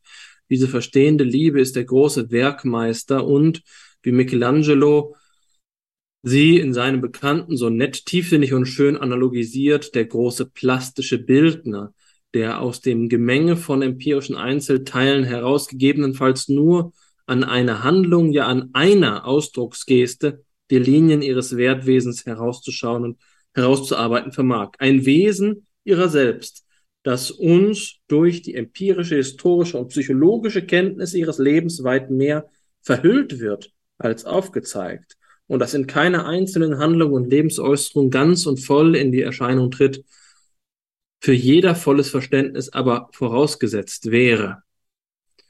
Dieses Wertwesen ist also durch keine Induktion zu erreichen. Vielmehr wäre noch eine ideal vollkommene induktive Erkenntnis aller faktischen Erlebnisse und aller erlebten und erworbenen Anlagen einer Person noch nicht eindeutig bestimmend für dieses Wesen und erst das Licht, das umgekehrt von dieser, wenn auch inadäquaten Intuition ihres Wesens auf alle empirischen Erlebnisse und Anlagen überströmt, erhebt deren Erkenntnis über eine bloße Summe von allgemeinen Begriffen, für deren jeden wir, äh, für, für deren jeden wie für ihre Summe auch noch eine andere Person als Anwendungsfall oder als Beispiel gefunden werden könnte. Erst wenn ich weiß, welcher Person das Erleben eines Erlebnisses zugehört, habe ich ein vollständiges Verstehen dieses Erlebnisses. Also eine erhebende Passage, eine Passage, die die Macht des schillerianischen Geistes in voller Pracht uns vor Augen führen kann. Hier wird also gesagt, es ist gerade nicht so, dass wir aufsummieren können, dass wir der äh, Person uns von unten annähern. Nein, wir können das, was wir in der psychologischen Forschung finden, erst richtig verstehen, wenn wir zudem auch noch einen Zugang zur Person finden. Hier wird also die Psychologie zur Propedeutik der Personen, ähm, der Personen, äh, des Personenverstehens, ja, also Scheler redet hier vom Verstehen. Und genau so wendet sich also auch äh, Hartmann gegen das, was man die Menschenkenntnis nennen kann. Menschenkenntnis wäre ja hier eine mögliche Weise, um zur Persönlichkeit zu kommen. Da sagt er, es ist ein Irrtum, dass die sogenannte Menschenkenntnis des Lebenserfahrenen ohne weiteres den Zugang zur Persönlichkeit habe. Was der Menschenkenner erfasst, sind stets nur einzelne hervorstehende Eigenschaften, Fähigkeiten oder Schwächen. Diese aber verführen zur typisierenden Auffassungsweise. Alles Typenhafte nun ist gerade das Gegenteil von Individualität. Der Menschenkenner registriert die Person nach gewissen, immer wieder begegnenden Grundzügen. Über diese hinaus in sie einzudringen, hat er keinen Anlass. Gerade darauf beruht seine Treffsicherheit. In der unbegrenzten Differenziertheit des eigentlich Persönlichen könnte er mit solcher Vereinfachung sich niemals zurechtfinden. Sein schnellfertiges Urteil ist um den Preis der Persönlichkeit erkauft. Diese kann er bei seiner lebenspraktischen Einstellung gar nicht sehen. Und jetzt kommt unsere Quelle. Die Persönlichkeit erfasst nur der persönlich interessierte, verweilende, sich liebevoll in sie vertiefende Blick. Zu solchem Verweilen und solcher Vertiefung bedarf es der Zeit, der Hingabe, des Einsatzes, ja nicht selten auch des Wagnisses, lauter Dinge, die wir im Drang des Lebens nur selten einmal aufbringen. Daher der hohe Wert, den es für die Persönlichkeit hat, wenn sie sich einmal wirklich von einem hingebend verweilenden Blick getroffen, sich verstanden und gewürdigt fühlt. Für sie ist es die Sinnerfüllung, die sie selbst sich nicht geben kann, das Bewusstsein dessen, was sie ist, im Spiegel der fremden Persönlichkeit. Ethisch gesehen hat dieses Verhältnis aber noch eine andere Seite. Sichtbar nämlich wird dem liebenden Blick nicht nur die empirische Persönlichkeit als das, was sie durch ihr Leben und ihr Schicksale, ihre Schicksale geworden ist, der empirische Charakter mit seinen Schwächen und seinem vielfachen Verfehlen des eigenen Wesens. Hinter alledem wird ihm die ideale Persönlichkeit greifbar, der Mensch, wie er in seiner besonderen Eigenart sein sollte. Denn vieles kann den wirklichen Menschen von seinem eigensten Wesen, seinem individuellen Wert ablenken. Ein Menschenleben kann seinen intelligiblen Charakter verfehlen oder erfüllen Und in der gewordenen empirischen Persönlichkeit ist stets beides oft so verhängnisvoll gemischt, dass das Eigentliche in ihr unter dem Uneigentlichen her kaum mehr erkennbar ist. Der liebende Blick aber kann hindurchstoßen bis auf das Wesen und den Menschen in dessen Lichte sehen. Dass es einen solchen individuellen Wert im Hintergrunde der Persönlichkeit gibt, ist das größte Wunder im Wesen der Persönlichkeit. Es macht recht eigentlich erst das individuelle Ethos der Persönlichkeit aus, worin inhaltlich ein Wert besteht, der nicht gemeinsam, sondern nur einem einzelnen Individuum eigen ist, lässt sich schwer sagen. Aber dass er besteht, und zwar unabhängig vom Grade seiner Verwirklichung in der realen Person, lässt sich nicht bestreiten. Denn gerade in der Fühlung mit ihm besteht die persönliche Liebe, die dem Menschen gilt. Der Liebende eben sieht nicht, was vor Augen ist. Da ist er manchmal wohl blind, sondern was dahinter steht, auch wenn es sich nicht zur Wirklichkeit hat durchdringen können. In diesem Sinne ist er der Alleinsehende. Ein direktes Erstreben des individuellen Persönlichkeitswertes ist nicht möglich. Das würde einen bewussten Kultus der eigenen Person ergeben.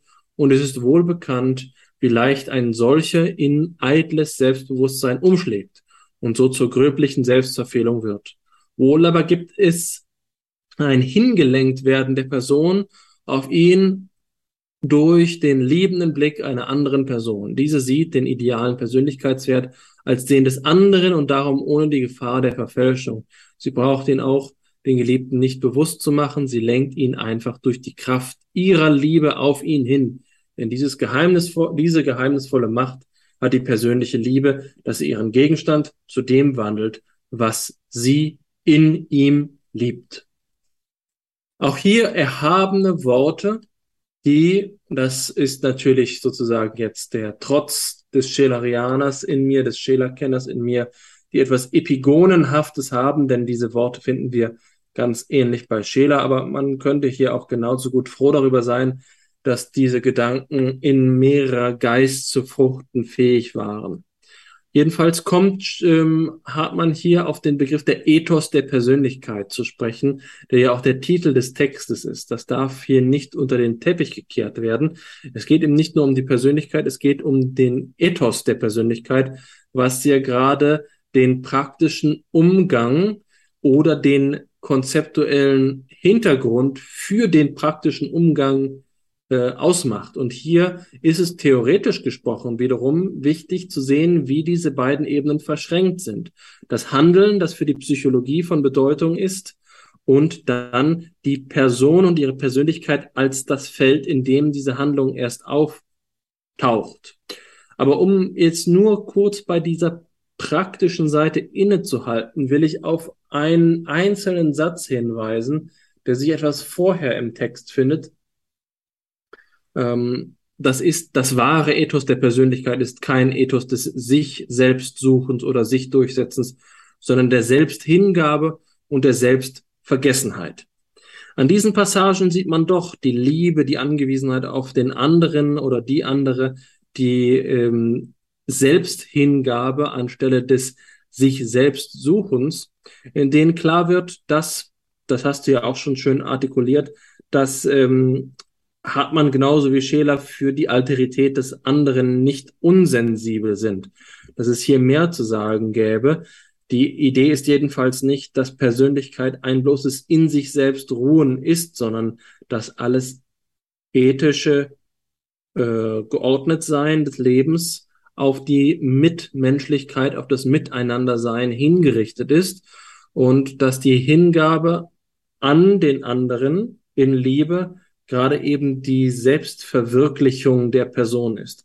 Ein Gedanke, der sich auch bei Guido Cosinato findet, der davon spricht, dass wir, um überhaupt zu unserer Anthropogenese, zu unserer Singularisierung als Individuum voranschreiten zu können, darauf angewiesen sind, uns selbst zu transzendieren, hin auf etwas zu leben, was eben in seiner metaphorischen Sprechweise damit koinzidiert, dass er zum dazu aufruft, dazu bereit sein zu sterben oder das Sterben zu lernen. Und die Philosophie begreift er als eine vorzügliche äh, Weise, um dieser Selbstwerdung dieser Anthropogenese äh, nachzukommen. Das ist äh, die Perspektive, die sich da findet und die lese ich hier, wenn ich Selbsthingabe und Selbstvergessenheit äh, vor Augen habe. Nun, also, wir finden die Auffassung, dass die Psychologie der Persönlichkeit nicht gerecht werden kann. Die Psychologie ist angewiesen darauf, dass hinter ihr weniger formalistische, weniger also empirisch induktive Zugänge zum Kern unserer Mitmenschen verfügbar sind, so dass äh, die Befunde, die die Psychologie mit ihrem Recht äh, fördert, zutage fördert, dass sie dann eingeordnet werden. Das ist für mich noch immer keine befriedigende Lösung. Es müsste jetzt erst einmal auf der Seite dieser vermeintlichen authentischen Personenwissenschaft oder Personenphilosophie einige Bringschuld eingelöst werden, um zu artikulieren, was denn hier die Orientierung sein könnte, die sie dann der Psychologie gibt. Aber die Grundrhetorik ist klar. Die Philosophie gibt der Wissenschaft ihre Ordnung. Es ist ein fundamentalistisches, ein, ein epistemologischer Fundamentalismus, der hier vorherrscht, der sicherlich noch von der alten äh, Macht, der alten Dominanz der Philosophie zeugt. Ob das heutzutage genauso formuliert werden könnte mit dem gleichen Selbstbewusstsein, an der die Psychologie hier in Reih und Glied gewiesen wird, bleibt zu zweifeln. Also mir kommt es eher so, als ob das eine Perspektive ist, die die volle Blüte der Psychologie noch nicht gesehen hat. Weswegen ich an dieser Stelle sowohl Scheler als auch Hartmann widersprechen würde und glaube, dass weder die eine noch die andere Lösung, also eine Psychologie, die sich auf eigenen Beinen hält, indem sie einfach nur mal auf Teufel komm raus, äh, na, frei nach Schnauze in die Welt schaut und äh, da findet, dass ihr irgendwelche Persönlichkeiten begegnen, um das dann möglichst mathematisch zu modellieren und auf der anderen Seite eine Psychologie, die nur auf Anweisungen von oben, nämlich von der Philosophie wartet, dass beides nicht der richtige Weg ist. Aber was denkst du dazu? Ja, vielen Dank, Alexander. Die Ausführungen zu Scheler haben mir gut gefallen und ich denke, dass du den, den Unterschied ähm, auch deutlich gemacht hast zwischen der Position von Scheler und der von, von Hartmann bei, aller, bei allem Epigonentun ähm, auf das du ja auch meines Erachtens zu Recht hingewiesen hast. Ich möchte das eben nur in diese demütige Klammer äh, setzen, dass ich eben mehr Scheler als Hartmann kenne und dementsprechend, du ja auch, und dass uns dementsprechend natürlich ähm, das nahe liegt, den Autoren, den wir besser kennen, in dem, den wir schlechter kennen, wiederzuerkennen. Ähm, uns, äh, das heißt aber nicht, dass das nicht gerechtfertigt wäre. Wir wissen ja darum, dass eben Scheler, Schelers Ansatz zur, zum Personalismus einfach auch zeitlich früher stattgefunden hat, entwickelt wurde und dementsprechend ähm, ist die Annahme eines, eine Einflussnahme von Scheler auf Hartmann historisch zumindest plausibel, auch wenn man es jetzt im Einzelnen erst nachweisen müsste zumindest den, den sinnmäßigen Nachweis hast du meines Erachtens erbracht. Ähm, die Schlüsselfrage, um die, du, um die sich deine Ausführungen gedreht haben, waren, war die Frage, die ich an dich gestellt habe.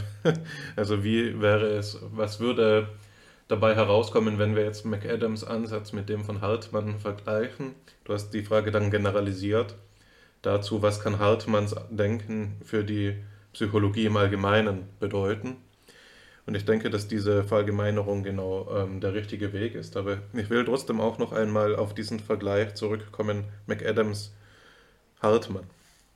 Und da der Schlüsselpunkt ist genau zum einen der, den, den wie du ihn skizziert hast, ähm, um den Vergleich überhaupt ziehen zu können, müssen wir uns fragen, welche, was ist das Explanandum der beiden Ansätze. Und du hast das Ganze mit dieser Passage von Scheler so dargestellt, dass wir sagen müssten, die Person als einem für die Psychologie transzendenten Gegenstand ist, der, ist zugleich das Explanandum dieses Textes von Nikolai Hartmann oder eben auch des Formalismus von Scheler. Der Charakter als das, was ähm, sich in beobachtbaren einzelnen Handlungen zeigt, ist der Gegenstand der Psychologie. Dann haben wir das Problem, okay, ähm, dann, dann ergibt sich genau dieser Endpunkt, den du beschrieben hast. Wir haben die Philosophie oder den Ansatz Hartmanns und Schelers als das, was die Fundierung liefert, und wir haben die Psychologie als das abkünftige, abhängige Anwendungsgebiet dessen, ähm, was da die allgemeinen philosophischen Wahrheiten ähm, ja, betrifft. Sagen wir mal so. Ähm, das ist natürlich ein Problem vor dem Hintergrund dessen, dass das Selbstverständnis von Philosophie und Psychologie sich in der Zeit seit Hartmanns und Schelers Texten eben gewandelt haben. Das war der Endpunkt deiner Ausführung. Jetzt könnte man sagen, okay, ähm, verlassen wir einmal diesen systematischen Zusammenhang und schauen wir pragmatisch darauf, wofür kann McAdams Ansatz dienlich sein, um Hartmann besser zu begreifen und umgekehrt. Und dann können wir einmal so freimütig sein und sagen, so wie es ja auch McAdams Ansatz selbst entspricht, dass das, was er da leistet, doch durchaus einen Beitrag zur Erhellung der ganzen Person. Ähm, das ist ja eine Formulierung, die wir in beiden Texten, die wir gelesen haben, von ihm gefunden haben. So was für einen Beitrag sein Ansatz dazu leistet. Das hat ihn vor allem in der Episode mit Fabian Hutmacher dazu geführt, dass wir uns nicht ganz einig war, da, darüber waren, worin diese Erkenntnis der ganzen Person nun besteht bei McAdams. Ist das eine Kombination des Wissens von Dispositionen, Zielen und Narrativen, also eine Kombination des Wissens um alle drei Ebenen von McAdams Theorie der Persönlichkeit? Oder ist es das Wissen, das in der höchsten dieser drei Schichten gewonnen wird, allein, also das narrative Wissen? Ähm, das ist nicht klar. Also ist das für, ist die Persön kommt, erlangt die Persönlichkeitspsychologie ein Totalwissen eines einzelnen Individuums, wenn es sowohl die Big Five-Werte dieses Individuums hat und damit die Dispositionen geklärt hat, als auch, sagen wir, einen Fünfjahresplan, sodass alle Ziele, den, die diese Person verfolgt, ähm, gegenwärtigt werden und dann auch noch ein hundertseitiges Manuskript vorliegt über die eigene Lebensgeschichte, so wie sie diese Person versteht, ist dann eine Totalerkenntnis dieser Person geleistet. Es ist nicht ganz unplausibel, aber es ist doch auch irgendwo an den Haaren herbeigezogen.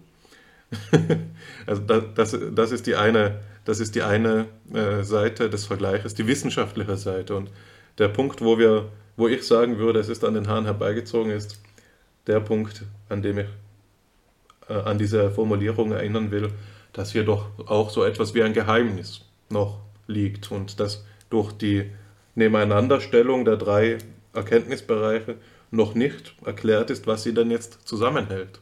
Ne? Das ist dann der Punkt, an dem McAdams sagen könnte, ja, was sie zusammenhält, ist doch gerade der Sinnzusammenhang, der im Narrativ hergestellt wird. Also die zweite Deutung ist das, was ähm, die, die zweite Deutung ist die eigentliche Deutung der Persönlichkeitspsychologie. Die Erkenntnis der ganzen, Psycho der ganzen Person findet auf der narrativen Ebene statt. Dann aber ähm, sind wir an dem Punkt, wo wir sagen müssen, gut, die Erkenntnis der ganzen Person funktioniert also sprachlich. Ne? Das ist die Folge, das ist ja das, was daraus folgt. Sie funktioniert sprachlich. Und da haben wir jetzt den Konfliktpunkt mit dem, was bei Scheler und Hartmann steht, wo die Erkenntnis der ganzen Person, das war ja die These, die in diesen Passagen entwickelt worden ist, die du vorgelesen hast, von der ersten Quelle. Die Erkenntnis der ganzen Person findet in der Liebe statt. Die Erkenntnis der ganzen Person findet also durch eine andere Person statt, die ähm, hier einen Zugang hat zu dem Wert der Persönlichkeit, der sich ausdrückt. Oder schellerianisch gesagt, sie findet wertnehmend statt. Ne? Und jetzt äh, müssen wir sagen, okay, das, es schließt sich nicht von vornherein aus, dass die Wertnehmung sprachlich vermittelt sein kann, aber es ist zumindest nicht ganz identisch damit. Wir können also auch einen Schluss daraus ziehen, dass es vielleicht so ist, dass diese Schriften, die wir jetzt von Hartmann und Scheler konsultiert haben, von ihrem Ansatz her gar nicht so gemeint sind, dass sie in die Persönlichkeitspsychologie übersetzt werden können. Was wir hier vorliegen haben, sind ja beides mal Schriften zur Ethik, beides mal Schriften aus der Persön Philosophie der Person, die gar nicht den Anspruch darauf erheben, anschlussfähig für die empirischen Wissenschaften zu sein. Um den Vermittlungsschritt herzustellen, um also den Wert, auch das, den, den Beitrag, den das Narrativ für die Wertnehmung der Person leisten kann, zu ermitteln, müsste doch erst einmal ein Paradigma, ein psychologisches Paradigma zur Bestimmung von Wertnehmungsprozessen in der Personerkenntnis ähm, geleistet werden, vorgetragen werden. Und ich denke, dass das der springende Punkt ist. Wir haben solch ein Paradigma noch nicht und können es lediglich jetzt eben im Sinne dieses Vergleichs, den wir vorgenommen haben, als Desiderat der Forschung identifizieren. Wir müssen eben ähm, einen Emotional Turn, wenn man so möchte, in der Persönlichkeitsphilosophie einleiten, wenn wir denn wollen, dass diese schichtenontologischen, äh, ja doch diese schichtenontologischen Ansätze aktualisiert werden könnten für das Paradigma, das wir hier bei McAdams vorfinden. Dass diese Richtung mit der, dass diese Ausrichtung des Denkens als der Ethik zugehörige Disziplinen, äh, der Ethik zugehörige Beiträge angebracht ist, daran besteht für mich kein Zweifel. Das findet sich im ersten Absatz von Hartmanns Text, als er eben davon spricht, dass es hier um eine sittliche Beurteilung geht ähm, des Personenbegriffs und des Persönlichkeitsbegriffs. Es hat sich auch in deinem Endpunkt ähm, auf, die, auf, den, auf diesen titelgebenden Gedanken wiedergefunden, als du gesagt hast, auf, als du darauf hingewiesen hast, dass bei Hartmann das Ethos der Persönlichkeit darin besteht, dass das Selbst hingegeben werden muss und dass es nicht zu so etwas kommen darf wie einem Kultus des Selbstbewusstseins, einem eitlen Stolz oder wie auch immer. Also der Unterschied vom Individuum, und Person artikuliert sich deutlich in diesem Ethos der Persönlichkeit, das in der Selbsthingabe und Selbstaufopferung besteht. Du hast das mit Cusinatus Interpretation von Scheler in Zusammenhang gebracht, wo es um wo diese sokratische Auffassung der Philosophie als Sterben lernen erneuert wird. Also die Idee bei Cusinato ist ja die, dass das Sterben lernen durch eine Überwindung der Bindung an das Ego stattfinden muss. Und eine, die Art und Weise, wie er sich das vorstellt im Ausgang von Scheler, ist ja der moralische Aufschwung. Also eine Überwindung der Werte der seelischen und der vitalen Sphäre zugunsten eines Eintritts in die Sphäre der geistigen Werte. Und die Ich-Bindung wird also nicht so überwunden, dass das Individuum stirbt. Er muss keinen Suizid vollbringen. Das ist nicht Philosophie, nicht sterben lernen auf diese Art und Weise, sondern sterben lernen im Sinne der Überwindung dieser zwei Seinssphären, der, seelisch, der seelischen und der vitalen Seinssphäre, sodass es mir eben im Lichte der höheren Werte der geistigen Sphäre nicht mehr als so tragisch erscheint, wenn eben mein vitales und mein seelisches Ich sterben muss. Es ist ein Sterben lernen durch die Hintertür. Es gibt eben diese höhere, unsterbliche, überzeitliche Sphäre, an der wir Anteil haben als Geistwesen und die kann auch nicht auf dieselbe Art und Weise sterben. Ähm, das sind dezidiert ethische Gedanken, die auch ihren Widerhall finden in dem, was Hartmann hier sagt, was Widerhall, die Widerhall finden in dem Begriff der Hingabe, so wie Hartmann ihn ausbuchstabiert. Bei Hartmann geht es ja darum, an einer Hingabe an das größere Ganze. Und für mich ist der Schlüsselbegriff hier der gewesen, wo er über die Un, die, die wie drücke ich es am besten aus, über die Machtlosigkeit des objektiven Geistes spricht. Er artikuliert diese Machtlosigkeit des objektiven Geistes dadurch, dass er sich nicht vererbt, so wie physische Eigenschaften sich vererben, sondern dass er eben der Mithelfer schafft durch die Einzelpersonen bedarf, um tradiert zu werden. Die Hingabe an, das, ähm, an den objektiven Geist ist hier das, was dem am ehesten entspricht, was bei Scheler in Cusinatos Auslegung das Sterben lernen heißt, indem ich Lehrer werde und die geistigen Werte tradiere, erfülle ich das Ethos der Persönlichkeit. So ähm, macht man beispielsweise, so schafft man oder hat Teil am Erschaffen der Voraussetzungen für so etwas wie sittlichen Fortschritt. Also nicht in einer Verabsolutierung meines eigenen Selbst, die dann vielleicht so etwas ausdrückt wie eine, ein Höchstmaß von Todesangst, sondern eben in der Hingabe und der Aufopferung des Selbst an das große, so, große Ganze, an das Soziale, an den objektiven Geist, also in der Überwindung eben dieser Todesangst ähm, drückt sich das Ethos der Persönlichkeit aus. Jetzt ist das natürlich, äh, wenn ich mich gerade imaginiere in eine Lage, in der diese Gedanken in einem Kolloquium des psychologischen Seminars vortrage, dann äh, wird mir unmittelbar, dann besteht für mich kein Zweifel, dann wird mir unmittelbar klar, dass das nicht anschlussfähig ist. Ne? Also die Vermittlungsleistung Scheler, Hartmann auf der einen Seite und McAdams oder die Persönlichkeitspsychologie auf der anderen Seite ist noch nicht einmal in den Kinderschuhen. Und man muss hier, müsste hier ganz grundsätzliche ähm, Erwägungen anstellen, die den Stellenwert der Ethik für die Psychologie betreffen, die die Übersetzung ethischer Erkenntnisse in psychologisch auch experimentelle Paradigmen betrifft und die dann eben einen, die auch neue Experimentalparadigmen entwickelt, die zu einer Kenntnis von Wertnehmungsprozessen ähm, überhaupt führen könnten, die also nicht rein sprachlich verfasst sind, sondern die diese sprachlich erfassten Erkenntnisse auf ihren, auf, auf ihren Ertrag für die Wertnehmung reflektiert, bis man dann überhaupt die Grundlage dafür hätte, anfangen zu können, so etwas zu leisten wie eine schellerianisch-hartmannianische Persönlichkeitspsychologie. Also jetzt, ich glaube, das waren drei oder vier Vermittlungsschritte, ähm, die sicherlich genug sein äh, würden, um mehrere Forscherinnenkarrieren zur Gänze zu füllen. Ich denke, wir stehen hier ganz am Anfang, aber ähm, die Sicht ist gut. Also die Sicht, das Panorama, das sich da auftut, ist natürlich schon attraktiv. Das sind ähm, Erkenntnisgebiete von höchster Wichtigkeit, die der Erforschung wert wären. Es ist eben nur die Frage danach, wer sich dessen annimmt. Ich nehme mir vor, es kürzer zu halten, so dass du dahin gleich tatsächlich übergehen kannst. Natürlich kann man das so formulieren, als würde sich hier am Horizont eine bessere Persönlichkeitspsychologie anbahnen, aber zugleich muss man da sich dafür in Acht nehmen, dass es hier keinen Rückfall in eine Psychologie gibt, von der wir vorhin und immer wieder gesprochen haben, Karl Friedrich Graumanns Hinweis auf die Schichten.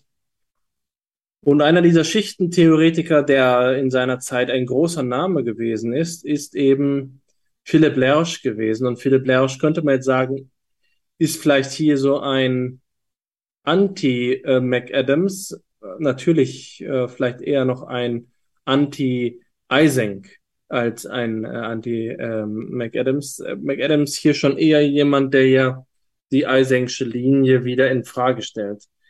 Also äh, das Problem, was wir dabei natürlich finden, der Sargnagel einer verstehenden Psychologie, so wie sie von äh, so auch von vielen Leuten, die Kenntnis in der Psychologie hatten. Ich erwähne ähm, einfach nur mal Hans Kunz als jemanden, der sowas vorgestellt hat, den Schweizer Phänomenologen, phänomenologischen Psychologen Hans Kunz das ist die Allergie gegen das Quantitative. Das ist der Sargnagel in der, in der verstehenden Psychologie. Und das findet sich eben auch bei Lersch. Da schreibt er, die Anwendbarkeit des Experiments äh, nimmt umso mehr ab, je mehr wir von der äh, Fertigkeit ähm, äh, des Gegenstandsbewusstseins in die tieferen und zentralen Erlebnisse vorzudringen suchen.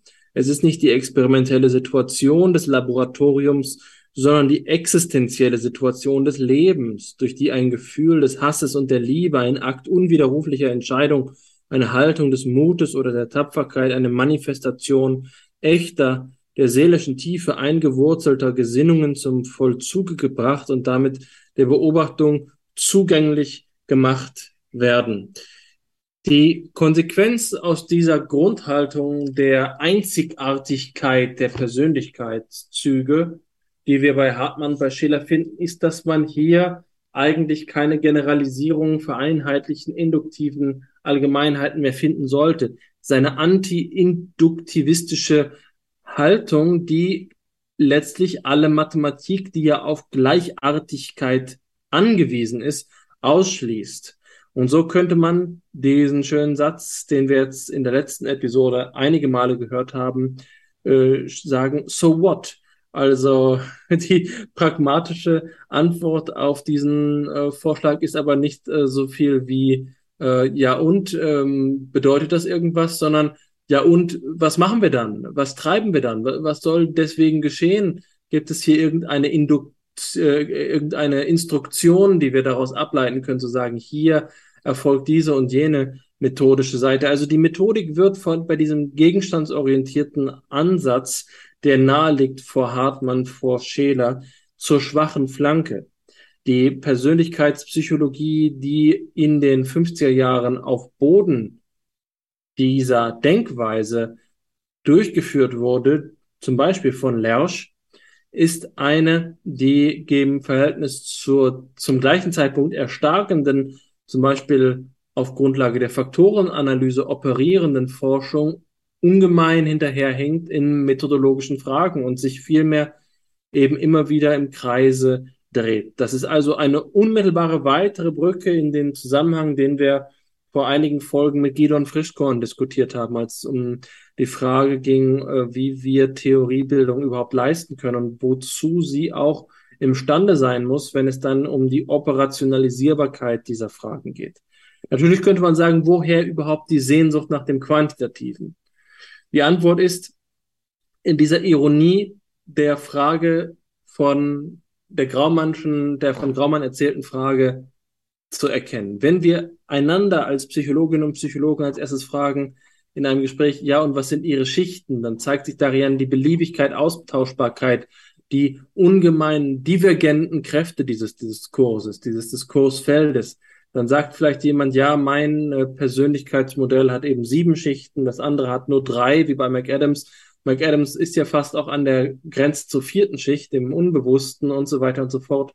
Das finden wir in viel detaillierterer Weise ja bei, bei Lersch, äh, auch in präziserer deskriptiver Psychologie. Aber am Ende triumphiert dann doch, wenn es um die Quantifizierbarkeit als das, was wir zumindest in den Materialien, die uns da Gidon mitgebracht hatte, auch als ein wesentlicher Indikator für akkumulative Forschung erkannt haben, nämlich das Kriterium, um diese Dinge dann gegeneinander abzuwägen. Die Falsifizierbarkeit dieser Modelle nimmt ab.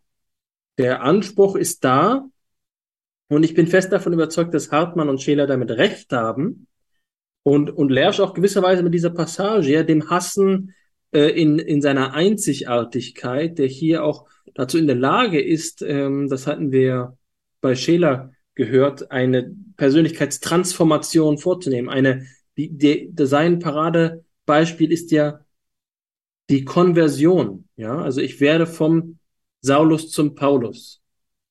Von heute auf morgen. Was ist hier geschehen? Wie kann man das persönlichkeitspsychologisch äh, be, be, beschreiben? Und bei Lersch habe ich gerade en passant, während ich dieses Buch aufgeschlagen habe, das Wort Grenzsituation gelesen. Ja, dieses schöne Wort von Jaspers Grenzsituation bei Guido Cosinato heißt das Ganze Krise.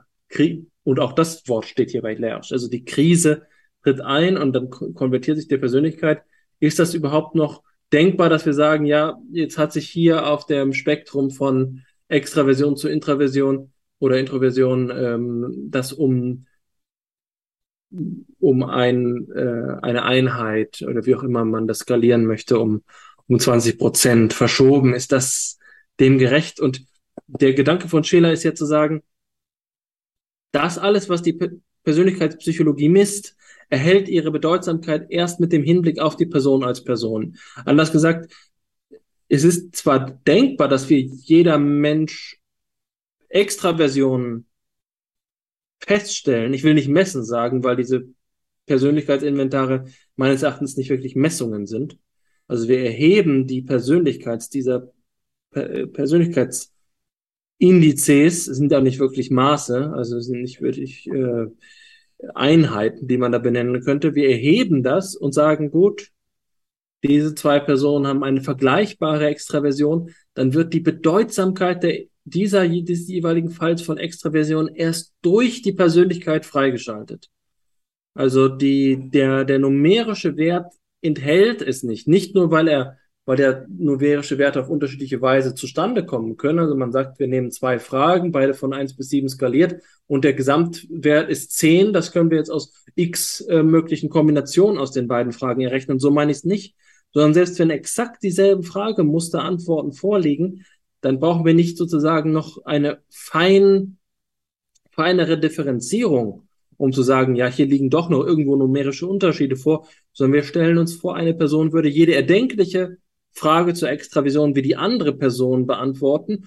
Und man müsste eigentlich schlussfolgern, es findet sich auf der ganzen Welt keine einzige denkbare Fragebogenerhebung, in der diese beiden Personen in Extraversionsfragen voneinander unterschieden sind. Und dennoch ist es so, dass die Bedeutsamkeit, dass die Tiefe, dass der Gehalt dieser Extraversion erst in diesem, in dieser Einzigartigkeit der Persönlichkeit zum Vorschein kommt. Das ist die eine Richtung und die andere Richtung müsste dann eben sein, was bedeutet das dann für Extraversion? Was heißt es für Extravision, wenn sie erst durch die Integration in ein Leben und so weiter und so fort äh, ihre Bedeutsamkeit erhält? Und deswegen ist es eben wichtig, dass McAdams seine Ebenen nicht nur so wie er es im Aufsatz, den wir mit Fabian besprochen haben, genetisch verschränkt, durch einen Entwicklungsbegriff verschränkt, zu sagen, das eine folgt auf das andere, das Narrativ entwickelt sich erst mit so und so vielen Jahren.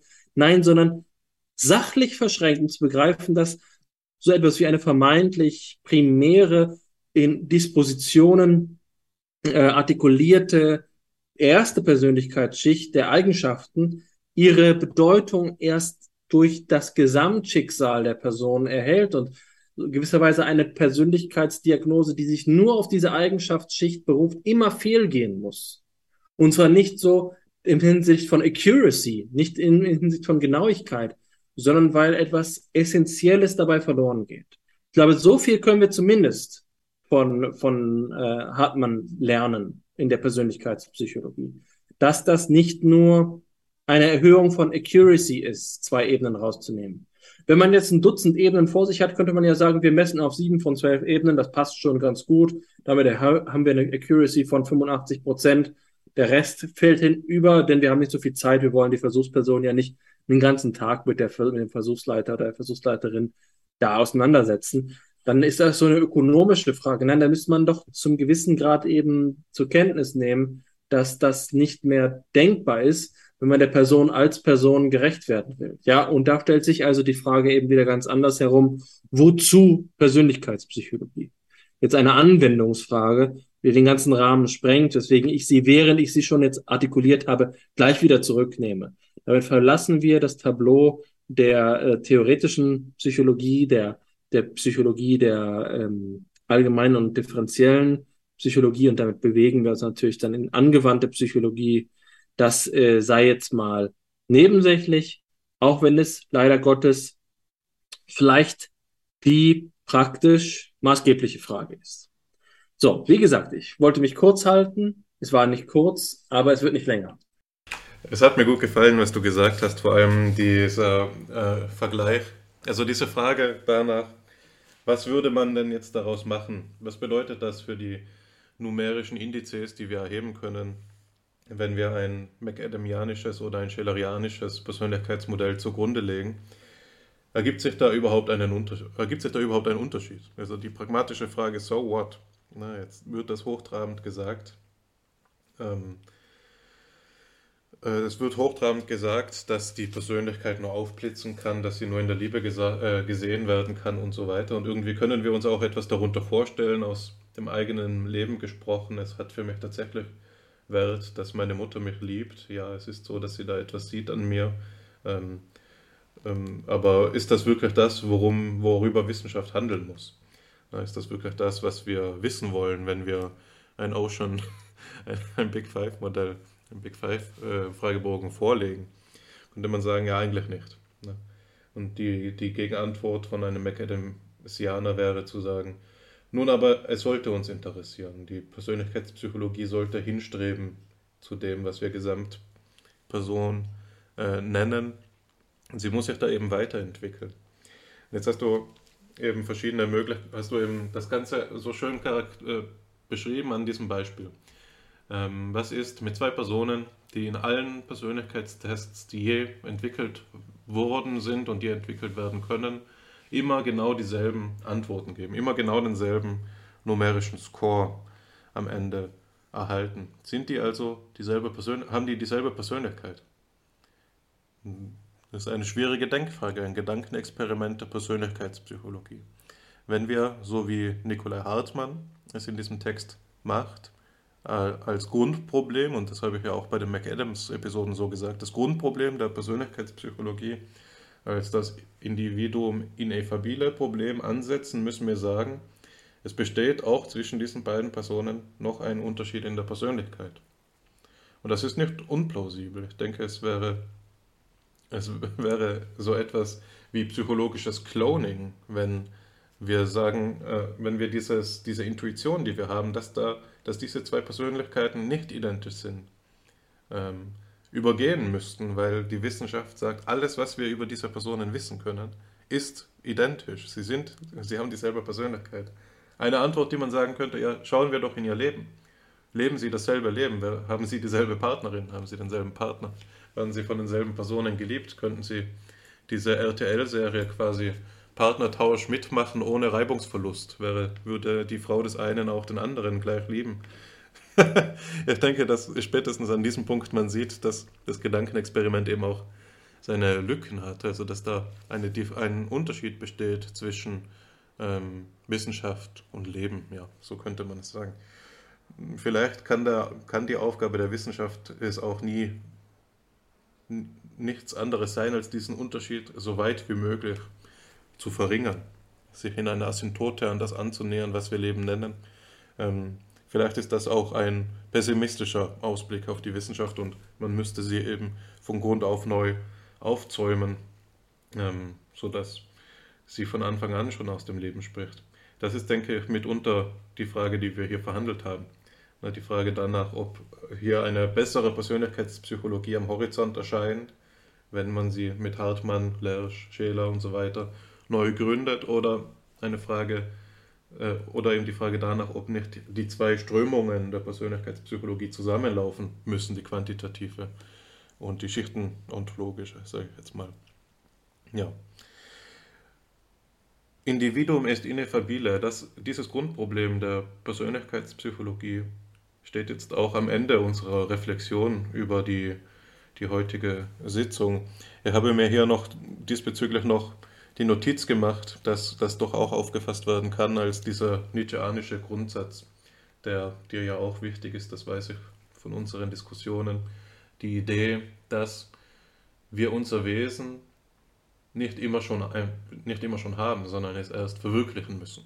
Werde, wer du bist, heißt es bei Nietzsche. Und dieser Gedanke findet sich bei Hartmann, Scheler und Plessner beispielsweise in abgewandelten Versionen das hat damit zu tun, dass sie eben zu einem gewissen Maß im Erbe der Lebensphilosophie ähm, stehen. Und die Antwort, die Hartmann uns hier gibt, war die, die du im ersten Material verlesen hast.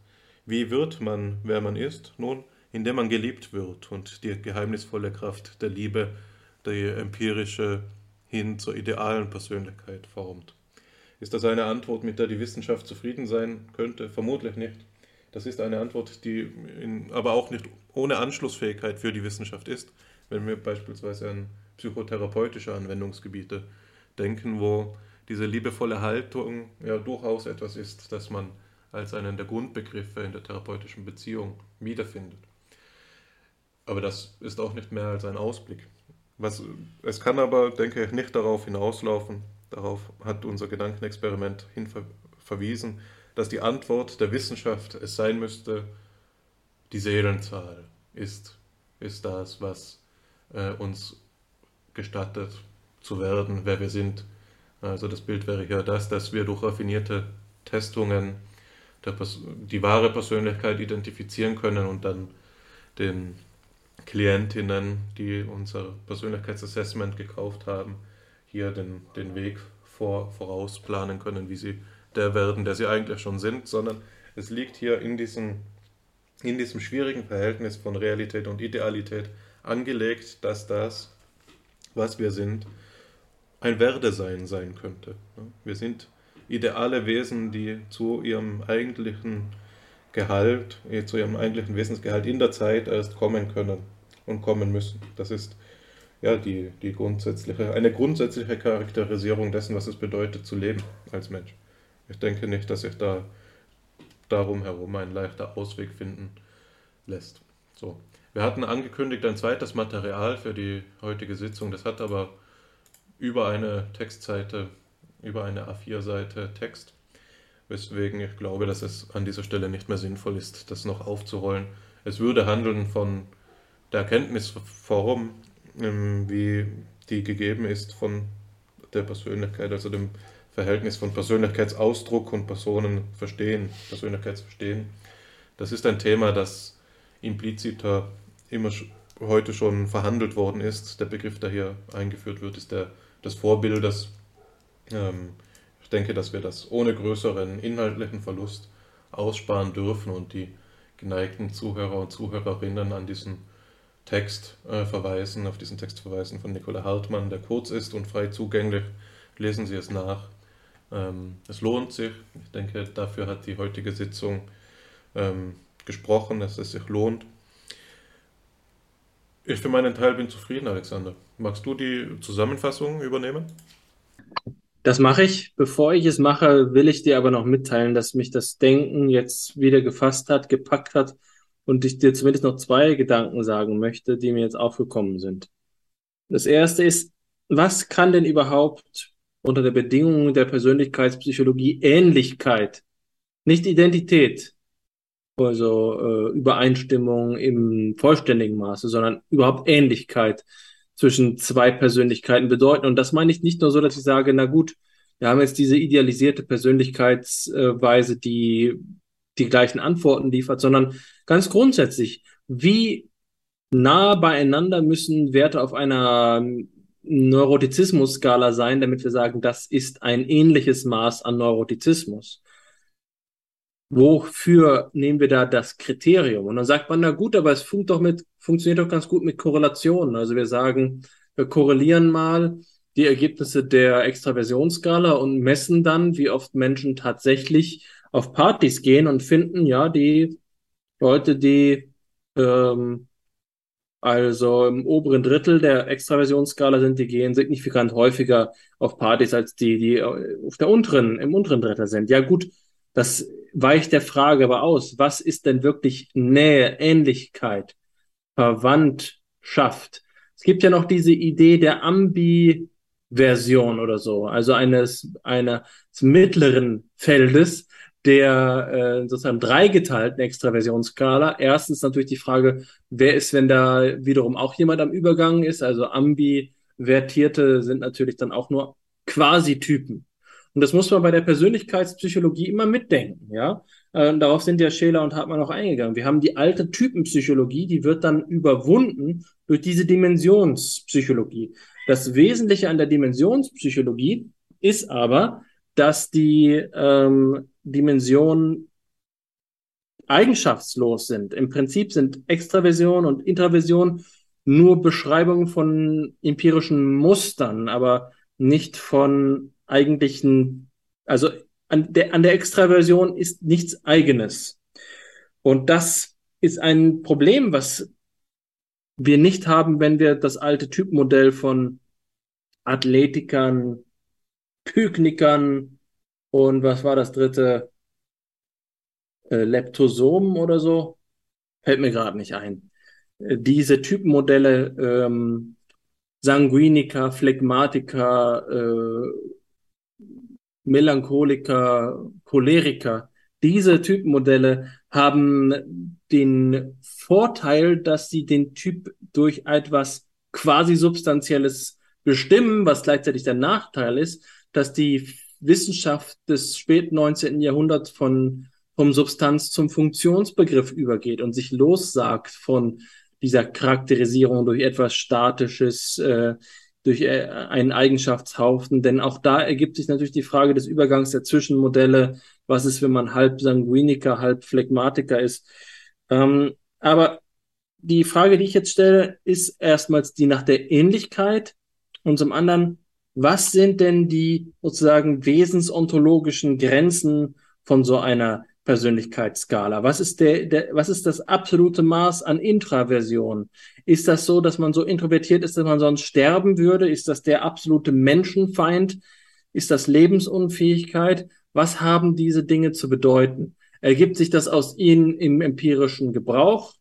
ähm, ist, ist das überhaupt nicht interessant? Ja, man könnte auch sagen, was ist das für eine abwegige Idee? Darauf können aber auch nur Philosophinnen und Philosophen kommen, sowas zu fragen. Uns geht es doch darum, Handlungen vorherzusagen und dafür sind das eben nützliche Konstrukte. Wunderbar, dann schließen wir die äh, Debatte damit. Aber unter Umständen ist es eben so, dass das relevant ist. Ja, also das sind hier Grenzfragen ähm, der Debatte, bei denen ich einfach gerne weiterdenken möchte, bei denen ich die Fragen selbst noch nicht beantworten kann und mir, ich mir sicher bin, dass es im Gespräch mit aufgeschlossenen Differentialpsychologinnen und Psychologen einiges zu lernen gibt, wenn wir einmal wieder zu diesem Thema zurückkommen. Aber jetzt die angekündigte Zusammenfassung.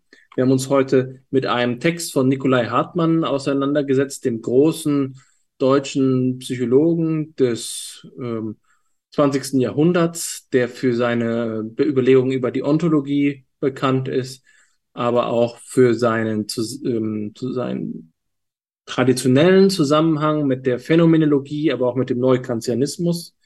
Dieser Text hat sich mit dem Begriff der Persönlichkeit auseinandergesetzt und dann im Speziellen auch noch mit der Idee des Ethos der Persönlichkeit. Das sage ich jetzt so, weil ich äh, in meinen griechischen Deklinationstabellen nicht sicher genug bin, um den Genitiv von Ethos zu bilden.